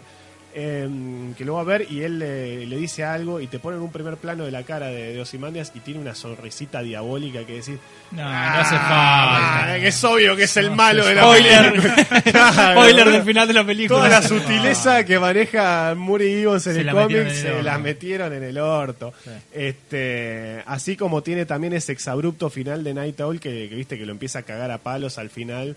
Eh, como una como una especie de, de catarsis de, de nada de él es el malo yo yo soy el bueno y le da un discurso moral Night Owl al final a Ozymandias que en el cómic no existe. No, que lo brutal que tiene el cómic es eso es que al final eh, quedan en un impas absoluto en el que ya no hay nada, más nada para hacer y Rorschach se muere como nadie, como un perro en la nieve Sí, sí, sí. y nadie llora por él eh, y, y tiene esas cosas que por otro lado lo pienso y digo y capaz que para el cine no sé, no funcionaba, no lo sé. Sí, o co- No lo sé. costaba mucho más Sí, hacerla ser. funcionar en cine. Puede ser, puede ser. Che, y, y para, para, expandir- para abrir un poco más, eh, más el juego, eh, el, el universo superheroico de Warner, ¿cómo, cómo, cómo, lo, cómo lo ven ustedes? Arrowverse, decís vos o todo, todo, completo. Todo, todo, todo, todo lo que está, todo lo que está en el Arrowverse y, y- y el Flashverse y todo el Bueno, por eso le- Legend, sí, que Eh, tiene ver, que ver. Si, hablamos ver- del eh, Arrowverse, hablamos de cuatro series puntuales. Exactamente. Que son Arrow, que es la que comenzó todo en octubre del 2012. eh, después le siguió Flash. eh, y después se agregaron Legend of Tomorrow y Supergirl, que es- Supergirl técnicamente está dentro del Arrowverse. sí, pero es no. la Está única dentro serie- del multiverso. Pero es la única serie que, claro, ocurre también en el planeta Tierra, pero en una Tierra distinta en la que se desarrolla. Bueno, Legend of Tomorrow también tiene el tema, digamos, de que se la pasan viajando por todos lados, eh, en distintos tiempos. digo, La mayoría de los viajes en el tiempo que hacen ellos, de todos modos, ocurren en nuestra tierra, en la Tierra del Sí. resto del Arrowverse. Sí, ¿no? sí, por ahora no han cruzado Eh, de no- no se multiverso. no, de- salvo en el crossover de Claro, saben el crossover. De pero tierra, bueno, Crisis en Tierra X se llama, el crossover. Claro, sí, claro, justamente. Eh, pero, eh, qué sé yo, eh, Gotham no, No, no ocurre está, no dentro está, del Arrowverse. No, eh, Eh, Krypton- Tampoco es de Warner Gotham. No, es de Fox. Eh, Black claro. Lightning tampoco. Black, Black Lightning, Lightning- Black Lightning se corta sola completamente. Es de por- Warner, ¿o no? Pero, Sí, Pero está. eh, están también en su propio universo. O Bueno, sea, y- digamos, ¿Y la última adquisición? no. Titans, Titans va a otra tener cosa. su- Titan no forma parte otra cosa, Arrowverse, sí. pero No, va, a está- tener, eh, va a tener un spin-off que es de un Patrol y Sí. esas dos series van a estar en un universo común que no tiene que ver con Black Lightning, que Claro. no tiene que ver con Gotham Es y que tampoco tiene que ver con el Arrowverse ni Es con el, la eh, DC Universe en cine. Y después también está Krypton, que Krypton Ah, también Krypton, está en su... es la historia del, Krypton hicieron, como, de Krypton hicieron como un chiste sin... Si haces un esfuerzo, Krypton la podés circunscribir dentro de Man of Steel del cine. Si haces un esfuerzo. Tenés que hacer un esfuerzo Che, muy grande. Hay Bueno. cuestiones estéticas que por ahí se tocan y cuestiones estéticas que no. Entonces es muy complicado, pero técnicamente no la han cagado tanto como para que no la puedas circunscribir dentro de Man of Steel. De hecho, Krypton es una serie que, por donde está ambientada y a los datos que, que tira y todo de cronología, salvando esas cuestiones de, de las etnias de algunos actores y eso, Claro. es una serie muy funcional a casi cualquier versión de Superman. Incluso Mirá. contradice muy, pero muy poquito cosas específicas del cómic. O sea, Mirá, tranquilamente eh, si vos me decís, ¿este es un arco del cómic filmado? Sí. Che, O sea, está, está, podría está, está mirable Krypton. Sí, Krypton a mí Sí, me gusta sí, mucho. sí, sí. Yo sé que Me gusta más- muchísima guita de Me, producción. me gusta más que cualquier serie del Arrowverse, porque Mirá. yo, o sea, yo de todo lo que estuvimos mencionando ahora. Gotham eh, le perdí el rastro hace tres años más o menos. Ahí nos vamos a... Arrowverse. Ahora, nos vamos, ahora nos vamos a- Claro. a, batir a duelo con Jack seguramente. Arrowverse, la, el Arrowverse lo veo completo y al día, digamos, ahora comenzaron hace unas par de semanas, comenzaron, digamos, todas la- las temporadas de las cuatro series. Eh, Black Lightning Black Lightning sucedió algo raro. A principio de este año salió la primera temporada Sí. y ahora a fin de año sale la segunda, algo que es atípico Sí, es en lo que es sí, televisión es en verdad. sí ya, ¿no? Ni siquiera. Netflix te suele hacer algo así. Sí. En el mismo año estrenaron la primera y la segunda temporada. Bueno, la segunda temporada está todavía al aire. Yo Black Lightning no me pude prender, o sea, vi los primeros cinco capítulos No y lo fue demasiado para mí, no lo soporté, me bajé. Pero del Arrowverse, más allá de que hubo, hay momentos en alguna serie de Arrowverse que me dieron ganas de bajarme e incluso me bajé y después me volví a subir, o sea, a mí Arrowverse me entretiene. Lo que, lo que tienen las Sí, series de a Warner es que, es que son pochoclo, a veces son pochoclo muy barato, pero te tiran algunas ¿A cosas que te, se te baja lo casi, casi siempre. Pero, pero te tiran alguna mierda que uno que es fanático del cómic, boludo, te, No, se mira, te yo, yo voy a decir, yo... Además me parece que tiene una cosa que es, Ay, perdón, no, Nico, por favor, sí. este, que te crecen los personajes, o sea, le tomás, después de ver los tantos capítulos y tantas temporadas, ya te gana un poco el cariño por los personajes. Eso Entonces es eso como que te engancha mucho, me Sí, parece. sí, y sí. por ahí te fumas cosas que en otras series no te las fumarías por el hecho del cariño que... Claro, yo, no- yo no digo que sea el único motivo, porque claramente no lo es. Pero hay un tema con el Arrowverse eh, que no le pasa, por ejemplo, a Marvel Netflix. Sí le pasa quizás, por ejemplo, a Agent of S.H.I.E.L.D., ¿no? Eh, pero no a Marvel Netflix. Y es que, bueno, como mencioné recién, Arrow, Arrow que es la punta de lanza de todo esto, Sí. que estamos hablando ahora, comenzó en De octubre flecha. del 2012. Eh, y desde que comenzó hasta ahora, Sí. la- recién caigo el lag que tengo de 3 segundos, Eh, y desde que comenzó hasta ahora, cada una de las temporadas de Arrow tiene entre 22 y 24 capítulos, y así, salvo Legend of Tomorrow, eh, Supergirl lo mismo, Flash lo mismo, eso, te guste o no, va creando un desgaste en la serie en sí, que Marvel Netflix, por ejemplo, no lo tiene, Claro. porque no necesariamente todas las series tienen una temporada por año, ya partiendo de- desde esa base, no todas las series tienen una temporada por Un año. esquema que hoy a- en día casi ninguna serie sigue usando. No, o sea, las de Titans no lo va a tener, sí. por ejemplo, más allá de que te guste o no Titan, Titan va a tener 13 capítulos ahora, 13 capítulos nuevos el año que viene, pero al menos son 13 capítulos. Sí, sí, sí. Eh, Ah, pensé que eran 10. 13 o- son. Puede ser que sean Puede ser Puede ser que sean 10, Puede ser que no- la verdad 10. no me acuerdo. Black Lighting, eh, también Black Lighting, teniendo en cuenta que salieron las dos temporadas de este año, la puedes considerar una temporada larga de veintipico de capítulos, porque creo que la primera temporada llega a los 10, tiene 10 capítulos y la segunda va a tener 10 capítulos también. El Arrowverse tiene que pelear. Krypton, por ejemplo, tiene 10 capítulos. También por eso es bastante cerradita. Son 10 capítulos. Creo que se beneficia mucho. El tema que tiene las, las series de Arrowverse es que son telenovelas. Y Eh, sí. Y eso es lo que y a mí, a mí eso es lo que hizo que me bajara. Por ejemplo, Flash se me hizo insostenible en un momento. Eh, a pesar de que Flash tiene, tiene unos detalles que son hermosos. Y me volví a subir, me volví a subir a todos porque ahora tengo ganas de ver el crossover. Eh, Supergirl no la veo. Eh, Supergirl verdaderamente es una serie que, que no, no, no va conmigo. Eh, Pero, pero Flash tiene el último, no sé, uno de los últimos capítulos que vi, tiene el anillo, sale el traje. Ah, la temporada Eh, nueva. sí, Tiene, eh, tiene esas cosas, ¿viste? eh? Arrow, Arrow, ah, Arrow verdaderamente, Arrow me parece que levantó notablemente. La quinta y la sexta temporada estuvieron bastante decentes con Sí, sí, respecto a anteriores. Arrow Eh, cuando empezó a afanar a Titanes, en vez de quedarse solo con Batman, se puso Sí. mejor. Pero por otro lado, también me a veces me rompe las pelotas eso de que digo, ah, acá sacaron esto de acá, sacaron esto de allá y me gustaría ver eh, qué, me pasa. Que el problema que tengo es este, que estoy cansado de ver series de Superman y Batman sin Superman. Claro, bueno. Tengo las pelotas llenas, Gotham Guarda. me parece una bosta atómica, la odio, lo quiero decir acá, con violencia, la detesto, me parece, representa lo peor de todo, de, de- de- de todos los vicios, la, de la mala adaptación. Eh, Krypton le tengo un poco más de consideración. Vi los primeros dos capítulos, no me parecieron horribles, me pareció una producción decente. Adam Strange, que está ahí metido, me pareció medio Raro. una- una- no, Eh, pero tiene cosas que me parecen un poco más rescatables. Creo que en términos de adaptación, como hablábamos, respeta mucho esta cosa que tenían, que tienen muchos cómics de Superman, que era explorar el mundo de Krypton. eh, en los que, nada, muchas veces era Superman mismo el que viajaba al pasado. Eh, Claro. Claramente acá no lo hacen, ¿por qué? Porque una serie de Superman sin Superman, la puta madre que los remil parió.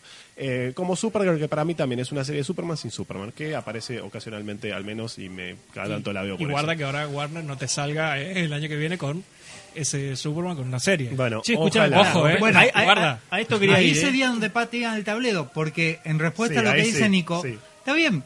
A ver, si eh, em, yo banco mucho Gotham, la disfruto mucho, es cierto. Es un placer culpable. Puta madre.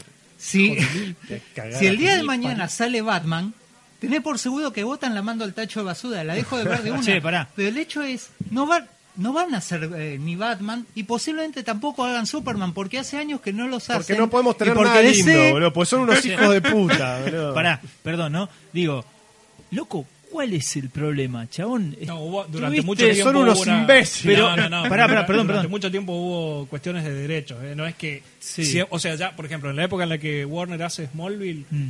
eh, pero yo no sé exactamente qué. Pero eh, en esa época. Ah, puede ser que sea ellos vienen de hacer- contractual ellos de vienen de hacer, venían de hacer Louis and Clark.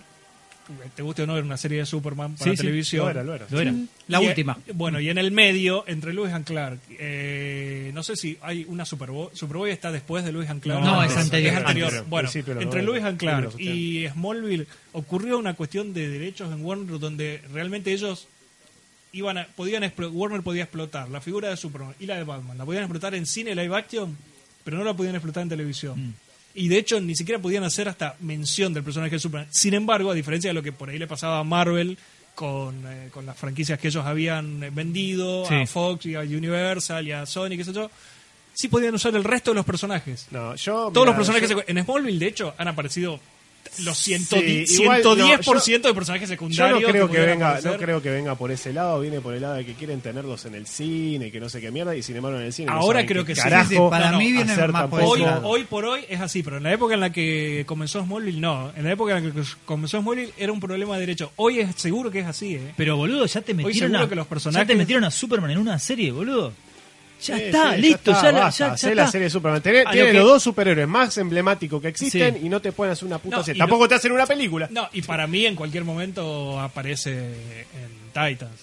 Lo que lo- Batman, para mí, va a aparecer en Titans. Ah, lo mencionan por lo que han estado demasiado, haciendo, boludo. por lo que por lo que ha Sí. pasado, por lo que ha sido Titans hasta ahora estos cuatro capítulos, no, ni- no solo no me asombraría, lo espero, estoy casi seguro porque lo, lo que Mira, han hecho con eh, Titans yo vi, vi Sería un- muy raro que no lo hayan anunciado en Vi, casting vi- vi- un diseño, vi un diseño que supuestamente es para la serie de Titans. Oiga. Eh, no sé si es eh, oficial, si lo es, está muy bueno, me gustó. Bien. Eh, ojalá aparezca. Eh, los, los capítulos de Titans que vi, eh, que al día de la fecha son los primeros cuatro, Sí. mm, Casi. me han gustado, debo decir. No me ha parecido mala la serie. Yo te- esperaba esperaba decepcionarme, Yo- pero no me pareció mala. Yo la tengo verdad. una, tengo una analogía.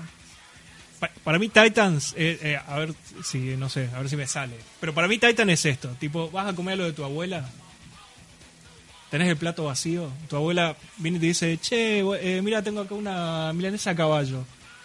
Muy bueno, yo te, te doy la mitad de la milanesa a caballo. Bueno, la crisis, qué sé yo, ¿cómo te pones? Eh, y te gustan las pastas también.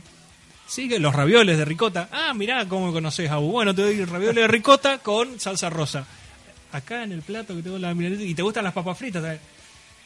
Sí, me hubieras traído las papas fritas. Y te pongo entonces 10 papas fritas acá con un poco de ketchup. Bueno, tengo los raviolis. y te- y te gusta el helado también. ¿Qué? Sí, te pongo dos bochas de helado, una de menta y una de dulce. Abuela, en el plato, bañado con chocolate. Pues, Oh, Dios, ¿y te gustan los rocklets? No, no, para. sí, ya sé que me gustan los rocklets. Pero ve, mirá, la salsa de chocolate con la salsa rosa, todo un desastre. Pero para, ahora tengo que comer el helado primero, se me enfría la milanesa. Un desastre lo que me hiciste. ¿No te gusta todo eso? Sí, me gusta. Bueno, entonces, ¿de qué te quejas? Bueno, eh, Titan es eso, boludo. Es todo me vas Todo- a todo lo que nos gusta metido en la todo Lo que te gusta, todo me lo vas a tirar todo. O sea, porque lo, qué sé yo, los diseños de personajes, por ejemplo, la- geniales, la gran mayoría, la verdad que es que eh, Hag and Dove son perfectos, sí, sí. iguales, idénticos. Yo no podría haber imaginado mejor Hag and Dove la- eh, live action que eso. Son pero además cómo actúan los vagos, no solamente Sí, el diseño de los trajes. Y viste ¿eh? que el que hace de Está Hawk es el que hacía Aquaman en Smallville y está cambiadísimo. Está Está, re bien. Sí, sí, razón, Está Sí, re bien, boludo. Javi lo acaba de descubrir. Y labura, labura bien. eh. Los dos laburan geniales. El- la Doom Patrol, La Doom el Patrol diseño de personajes de la Doom Boludo, Patrol. Negative Man cuando está cocinando es impresionante. No, te querés boludo. morir. Robin, Robin visualmente está bien también. Robin también está bien, pero van cuatro capítulos. Me tir- es que no hay Titans.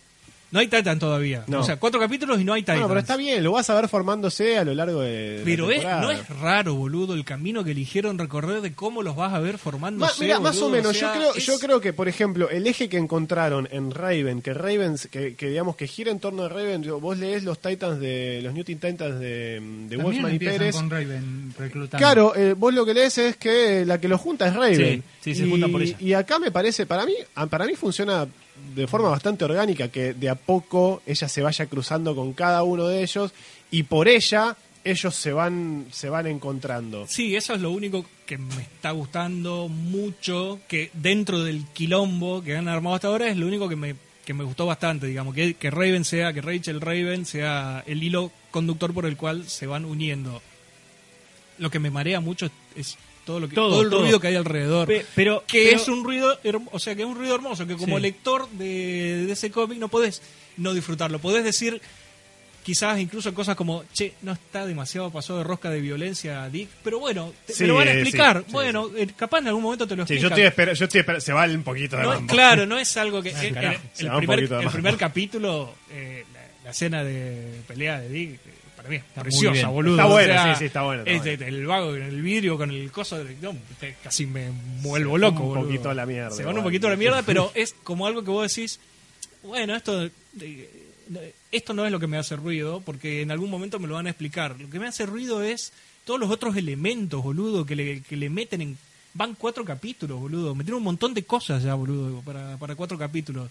Eh, pero coincido con A vos, mí Nico, me, que me- me gusta, ¿eh? sí, en que se disfruta. No podés no disfrutarla. Porque si sos lector de DC, boludo, no podés no disfrutarla. Me parece una buena serie, la verdad, como serie me, me viene pareciendo buena y Es un buen arranque, o y sea, me gusta, me Es gusta un arranque digno. Claro, y no padece de los vicios que tienen las de CW. A ver, son menos capítulos, no tiene toda la telenovela insoportable que yo...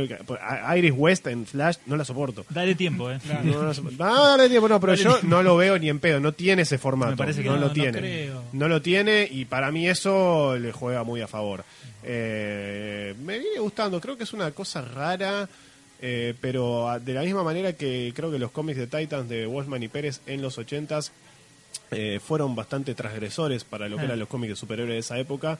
Eh, creo que un poco también están intentando hacer eso de forma ayornada. Ahora bien, ¿les está saliendo? ¿No les está saliendo? Y en algunas cosas creo que están haciendo muy edgy, digamos, por ser edgy. Se Sí, nota sí. ahí el, el, el, El. Germen Snyder, claro. El, O, el- o también es la manera que tiene Warner de apuntar hacia el éxito de algunas de las producciones de Netflix con Marvel, digamos. Puede O sea, ser. yo- igual, igual creo que está mejor balanceado que lo que hizo Snyder. me parece. Seguro. Yo con seguro. el, con el tono edgy Sí, sí. De, de Titans, vuelvo a reiterar algo que ya en su momento habré dicho, seguramente me estoy repitiendo, pero recordemos que los Titans de Wolfman y Pérez no eran los super amigos. No, por eso es lo que, es lo que Era- estaba diciendo, pero era- no era esto tampoco. No, pero, pero- también hay que salvar la distancia de la las épocas. ¿no? Pero era, era, y no sé si, boludo, sí, Todos eh, los tenían Titans, toques de sexo. no, no, no, no, no, por eso- tenían pero por eso, por eso digo que yo digo, los Titans de esa época Terra y el Los villanos, los por villanos. ejemplo, o sea, era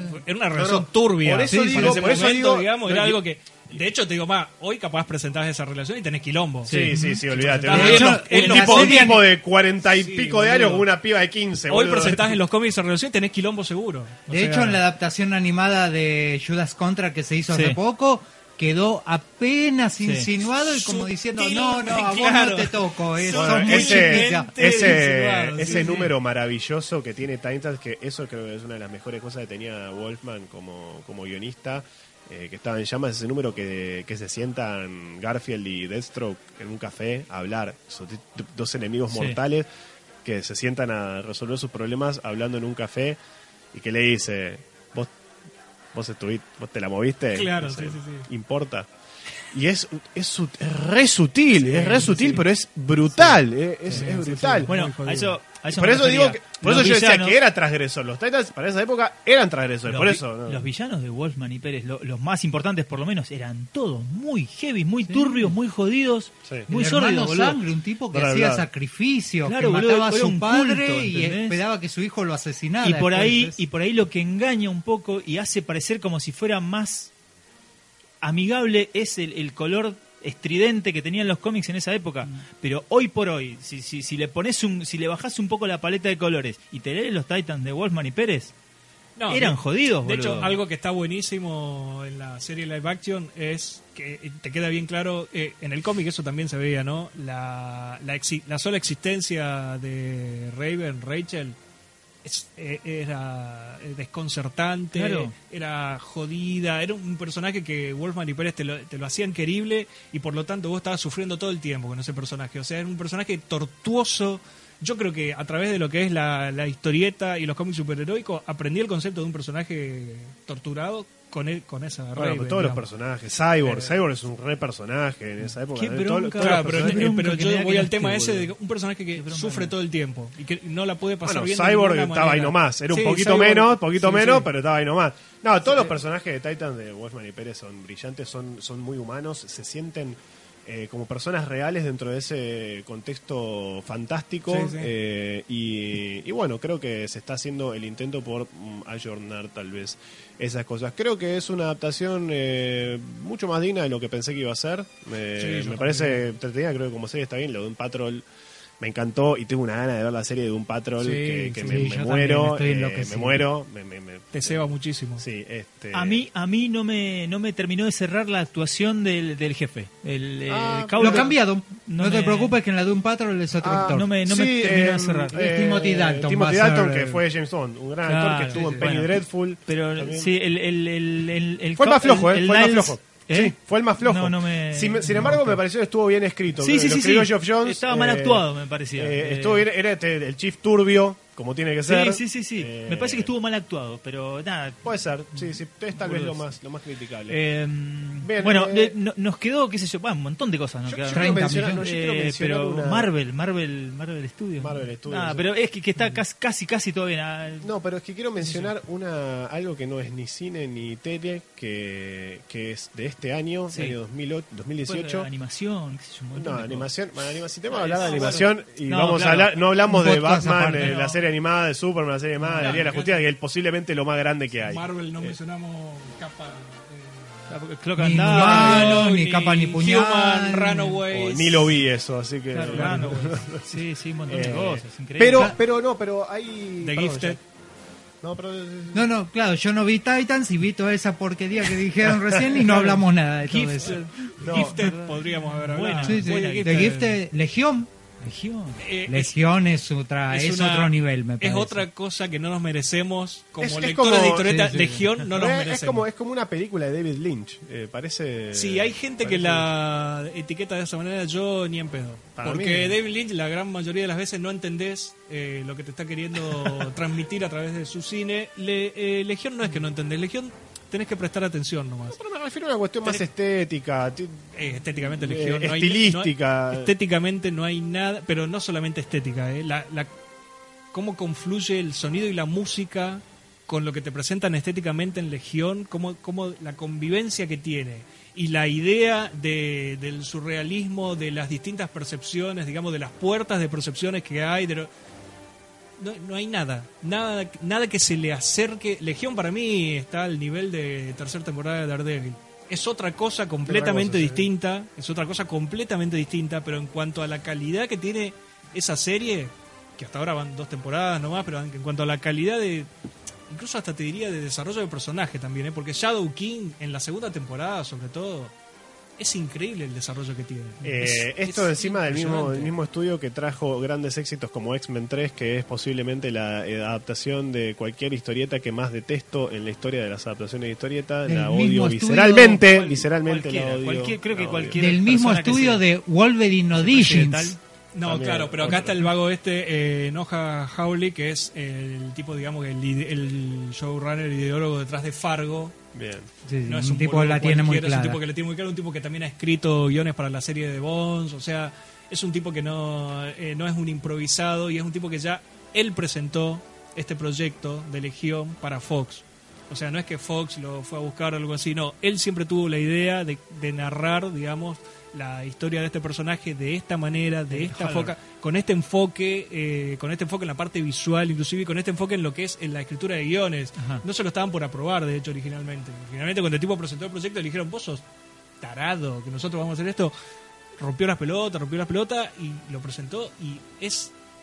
O sea, es, Legión es una cosa completamente distinta. No hay nada ni que se le parezca, ni, ni remotamente que se le parezca. Ni desde lo visual, ni desde lo narrativo, ni desde la escritura de guiones, nada, nada. No, no puedes encontrar nada que se le parezca. Al menos en televisión, ¿eh? Pues en cine, Bueno, el tipo de hecho, cuando propuso toda la serie, dijo, esta serie no se basa en ningún cómic puntual, no tiene personajes conocidos sacando a Legión y a Shadow King, Shadow King, claro. pero quiero hacer lo mismo que hicieron en su momento Clademon y Sienkiewicz cuando crearon una Legión en los New Mutants, o sea, algo que sea totalmente avant-garde, digamos, sí, sí. eh, disruptivo, Sí, que se vaya al, al carajo y que no tenga nada que ver con nada de lo que se venía haciendo en cómics en ese momento. Pero además, eh, para mí, no, no, se van al, no se va al carajo. O sea, no, no, es- no es que la delira, no es una serie delirante o fumarola. No, no, no, si eh, la seguís, Te, eh. plantean un montón de, de conceptos sociológicos que, que vos después vas y los buscás. Están en los libros, boludo. O sea, no, eh, es, es tremendo. Bueno, eh, yo quería mencionar, me Sí. quedó antes de que Quedó, quedó colgado en el tintero. Quedó antes, porque después si no lo digo, los oyentes van a decir de qué carajo, qué carajo iba a mencionar esta una adaptación que es de este año. Eh, no es ni tele ni, ni cine, es un videojuego y es eh, el juego de Insomniac de Spider-Man. Ah, mire. El juego, bueno. el juego de Insomniac de Spider-Man es brillante como juego y como adaptación del personaje. Lograron lo que para mí no logró nadie en el cine hasta el día de hoy, ni Sam Raimi, nadie. Fue para mí la traslación más fiel y más respetuosa que tuvo Spider-Man Wow. eh, a otro medio. Eh, de, mirá que yo he consumido Spider-Man por todos lados. Creo que ninguna versión de Spider-Man fuera de los cómics me gustó tanto como la que logró Insomniac en este juego, eh, que logra logra el- es el Peter para mí es, es Peter Parker yo cuando veo yo cuando veo por ejemplo el Spider-Man de Tom Holland eh, me, me parece está bueno creo creo que es funcional al, al- al universo cinematográfico Pero de Marvel podría llamarse Roberto. eh, es para mí es el psychic de Iron Man Claro. Eh, y funciona Sí. en ese universo creo que está bien planteado creo Sí. que labura bien está todo bien pero yo hay un montón de elementos de Spider-Man que no lo veo. Spider-Man, para mí, eh, digo, la gracia de Spider-Man eh, originalmente cuando fue creado era era que era un pibe que era él era su propio era su propio héroe, Sí, no claro, era el claro, compañero claro, de eh, en la película Iron Man le da todo, qué sé yo. Em, acá verdaderamente siento que lograron modernizar bien al Spider-Man de los cómics, al Peter Parker de los cómics. Aprovecha muy bien la- las tecnologías modernas, el juego, los celulares, eh, eh, mensajes de texto, todas esas cosas están integradas a la mitología del personaje. Tal vez lo más la decisión más rara que tiene, pero que creo que es funcional a lo que te quiere contar el juego, es que a Mary Jane la conviertan en Lois Lane, porque es Lois Lane, no es Mary Jane, es Lois Lane pelirroja, eh, porque es periodista, eh, no sé qué. Sí. Eh, pero bueno, eh, también sirve porque jugás con ella en algunos momentos. Incluso hace una adaptación brillante de Miles Morales, un personaje que a mí me importa tres carajos, que yo siempre puteé, que no de otro universo, que se quede ahí, qué sé yo. Está buenísimo, me encanta. En el juego me parece fantástico.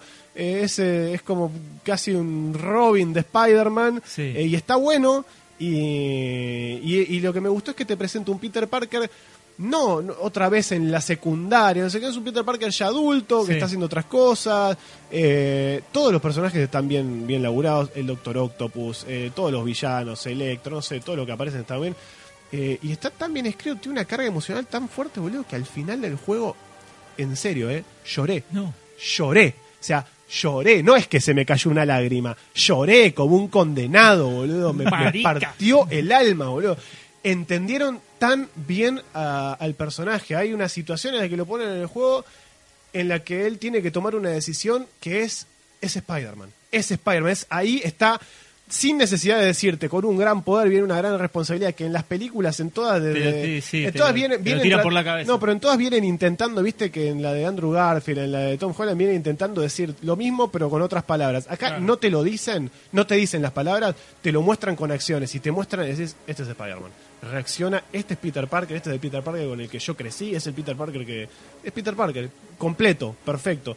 Una adaptación brillante.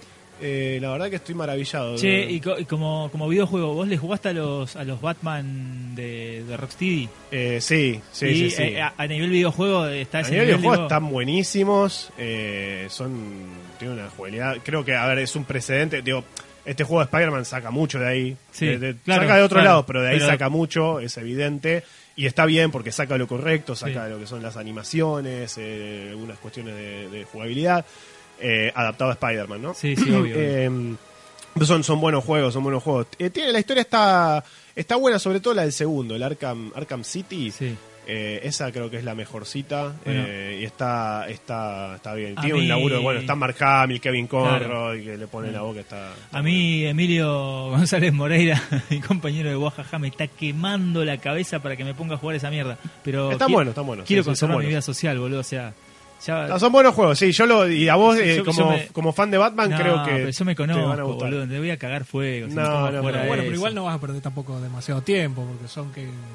¿Cuánto Pero- puede llegar a ser terminar de Pero esos uno juegos? se envicia 20 y pico de horas. Yo Realmente, soy muy fácil. no, boludo. realmente, Esa- 20 y pico de horas terminás cada uno de los juegos. ¿eh? como, como adaptación, ya que estamos, ¿no? Sí. Eh, el, creo que el que más esfuerzo hace por adaptar eh, cuestiones de los cómics es el Arkham Knight, Sí. eh, que a mí fue el que menos me gustó. Eh, como, como videojuego me encantó. Tiene un- eh, eh, te- usás el batimóvil hasta el hartazgo y es, es insoportable, pero tiene unos modos de juego que jugás tipo, ponerle... Es el primero que incorpora que puedes jugar con Batman y Robin, con los dos a la vez, y, haces, y eso está buenísimo. Mira. Eh, y la historia, digo, si, si te gusta Batman, todo lo que te cuenta ya lo viste por todos lados. Creo que no, alguien, vale, sí. alguien que no leyó Batman, que no vio una película, nada, dice, oh, qué buena historia. Si, eh, si no, es un refrito de No Man's Land, de Dark Knight eh, Rises, Todo, eh, todo, todo. Dark Knight, no, eh, eh, de, un montón de lados, pero para mí no le sale, al final no le sale tan bien como... Sí. Tiene una muerte en la familia, Under the Red Hood, todo, trae por todos lados y, y como adaptación eh, al final para mí se cae. Al final para mí se cae, pero pero pero, Pero como juego está. como juego está, bien, bueno, sí, no, la historia venía bien para mí hasta el final. Eh, pero sí son buenos juegos, pero el de Spider-Man realmente Mirá vos. eh, me parece brillante por el laburo que hicieron con Peter Parker. Es Peter Parker y, y la relación que tiene con, con algunos eh, personajes, por ejemplo con, eh, con Otto Octavius, que, que está en el juego, es. Te rompe el corazón. Te, te cuenta. El, te saca mucho de Spider-Man 2, de, Sí. de la película de Sam Raimi. de la de Raimi. Y la el, buena. el del Doctor Octopus es muy, está muy en esa onda. Y ya en la peli de Raimi te, te parte el corazón. Pero en esta, en esto te- te- la relación entre ellos dos, cómo se va deteriorando eh, y cómo Octopus empieza a caer, digamos, hacia la oscuridad, te parte en mil pesos un tipo bien. que era bueno y termina. No, está, la verdad que es brillante lo que han logrado con ese juego, como adaptación y como juego. eh, nada, aplauso de pie. Bueno, yo, Eh, yo creo que, ya, ya se inició con, con los juegos de, de Batman, ¿no? Pero me parece que ese como el próximo paso de, de la gente de los videojuegos de empezar a adaptar. Se, se viene en, en unos años, me imagino, un juego de la Liga de la Justicia, Y un ojalá, juego de los creo- creo que Avengers, es- un juego de esto, un creo juego que de otro. Creo que Rocksteady estaba preparando uno de algo Superman, algo ¿no? de eso leí. Eh, Es humo, Uno de es humo, Superman, es humo absoluto, Ah. nadie sabe con seguridad. Eh, hubo tanta tanta especulación en torno a eso, que les hincharon tanto las pelotas que a este punto, si, si ellos están trabajando en un, en un proyecto secreto, si llega a no ser de Superman, creo que le van a quemar, Le van a quemar el le van rancho. quemar todo, porque está, hay un montón de gente que dice, es Superman, Superman, Superman", y nadie sabe. De qué es. Están los juegos de Injustice, que a mí particularmente, Ah, sí. me- el primero me parece un, me parece un juego, bueno juego de pelea, la historia Sí. la odio. Porque, Sí, bueno, bla. eh, ah, la del primero está Mortal Kombat para mí se, para mí se, se extendió fue un chiste que duró demasiado un chiste Sí. estaba bueno para Sí, y empezaron a hacer cómics de eso y Es como. Lobo en los videojuegos, digamos. Ah, Este, más o menos. Un chiste que se estira Más demasiado. o Deadpool, sí, sí, sí. Era, al principio estaba bien y ahora ya me hinchó las pelotas. Eh, pero creo que le falta tal vez en los videojuegos. Digo, digo, tanto eh, tanto material en cine y en televisión, creo que los videojuegos es un lugar donde tal vez es raro que no haya, no se esté explotando tanto. Y me parece que. Eh, Batman y Spider-Man son las dos grandes eh, excepciones. Que bueno, que digo, es, es lógico también, son los dos posiblemente los dos superhéroes más populares que hay hoy por hoy, eh, Batman y Spider-Man. Creo que Superman se merece también tener eh, un buen juego, porque el último juego bueno de Superman es de los 90, de la muerte y el regreso de Superman, que ya es un lindo juego, pero ya quedó un poco antiguo. Este, así que bueno, eh, bueno, bueno, en fin. Hicimos un, un- montón de cosas que quedan Adaptaciones, afuera. adaptaciones. Creo que eh, quedamos en, en- en que las buenas adaptaciones tenemos Daredevil seguro, el juego de Spider-Man recomendadísimo como adaptación, digo sobre todo porque digo está esta cosa de lo que hablábamos de de capturar la esencia, claro, de interpretar y, y crear Sí. algo nuevo para un nuevo medio, que creo que es el desafío eh, más grande, ¿no? Cuando uno trata de rendirle homenaje a algo y darle al fan ¿no? esos pequeños regalos, como esto que Sí. decíamos, el anillo de Flash, que sale el traje, y uno como fan dice, "Wow", se pone, ¿no? Este, Bueno, no la, no la mencionamos, pero para mí Jessica Jones ah, cumple sí, también con... sí. eh, o sea, es una serie que también es una serie muy propia. muy, muy buena. Una serie muy, muy personal y sin embargo es una serie que es un hermoso homenaje al cómic de Brian Michael Bendis. Eh, Michael Gaidos. se separa un montón de, de cosas que viste y leíste en el cómic eh, y sin embargo es muy respetuoso de Sí. todo lo que leíste del cómic, sobre todo por la protagonista, sobre todo por Jessica. O sea, Jessica es, la carismática. Jessica del cómic. Sí, sí, muy es- carismática. Es la Jessica Sacada del cómic. No, la- no la podés directamente, ver de otra manera. Por otro lado, por otro lado tenés a Iron Fist que pobre una, una oportunidad, To- una No, no. oportunidad Alguien desperdiciada. le tiene que dar cómics de Iron Fist a Sí. esa gente para Eh, antes sí. de que se pongan a escribir. sí, pobre Iron Fist, que a mí es un personaje que me gusta mucho y que tuvo un run magnífico de Brubaker con Aja, eh, con Matt Sí, Fraction, Immortal Iron Fist, que es maravilloso y no se llega a apreciar nada. la Explícame serie. cómo hacen esos tipos para que ca- cada escena de acción, por más chica que sea, de la tercera temporada de Daredevil, es mejor que la mejor escena de acción de las dos temporadas de Iron Pero es brutal, ¿eh? Es brutal. O sea, es Igual la, la increíble, diferencia que hay entre una serie, Daredevil basada- y... una serie que, que tiene una eh, hermanada tanto con las artes marciales Sí. y que le- ¿Puedo, puedo decir Lo algo? desaprovecha. Lo ¿Puedo decir algo polémico? Iron Fist, si no tuviera el cartel de Marvel al principio, parece una serie de la Arrowverse. No sé si llego a eso. telenovela, No le sé faltan si 10 llego a capítulos más por temporada. Sí. Pero tiene probable. actores adolescentes, tiene telenovela, Sí, sí, tiene sí. una cosa re light. Los ninjas de- usan jeans y buzos. Yo de Iron Fist no pasé Sí, los sí. primeros tres capítulos de la primera, tem- de la Eh, primera temporada. y Y la distancia, la distancia... A mí me parece en la segunda temporada remontó un poco, Remonta, sí, pero sí, le falta. sí, pero le no falta es, no es decir mucho. Y la verdad que la distancia que hay con Daredevil es, pero abismal. Y con ¿no? Jessica Jones y también. con- sí, Sí, con- sí. incluso con Luke Cage. Cuando aparece en Luke Cage, Iron Fist, me gustó. Eh, en el capítulo que aparece en la segunda temporada de Luke De Cage, está re bien, de está bien Cage. escrito, está bien eh, interpretado. Me, me- me pareció esto bueno. Es más, eh, creo que deberían hacer Hero for Hire. Deberían. Bueno, ya las cancelaron. Sí, Eh, Iron puede- Fist. que saquen una como serie igual que sí, claro, listo. igual que en el cómic. Pero la pueden hacer igual, eh. Y o sea, ahora que. Marvel va a tener su propia... No, de hecho, hay como rumores, digamos, de que si bien están las dos canceladas, algo se va a hacer con Claro. los castings de ambas series, pero no Marvel no menciona todavía Mira, o me, lo- for Hire. o- o me los dejas de, de secundarios en Daredevil que aparezcan una vez tanto, Claro. o haces Hero for Claro. Hire que me parece que podría no, llegar a quizás se van a tirar para otra Defenders, una cosa Oh, así. bueno. no estaría tan bueno No porque no, fue tan buena Defender tampoco. Bueno, pero no estaría mal que le intentaran redimir. No, no, no, claro. este, pero bueno, hay mucha, hay demasiada, demasiada Ay. adaptación como vemos desde el Sí, comienzo. sí, de los- seguir. Desde los comienzos, de- y mirá que ni siquiera hablamos de... eh, no- no, habla- nos, pas- nos la pasamos hablando de superhéroes, no hablamos de... De, de no, de no de, superheroicas. no- no de- no sé, de- Walking Dead, Preacher. Dead, Preacher. Preacher, que es una serie Sí. excelente. Infinidad hay zombies, la- Claro, infinidad de, de cosas. Uh, claro, hay zombies, ¿cierto? Existía. La de, Eh, la de la de Gaiman es, de Gaiman es de lo de los dioses de no sé cuánto.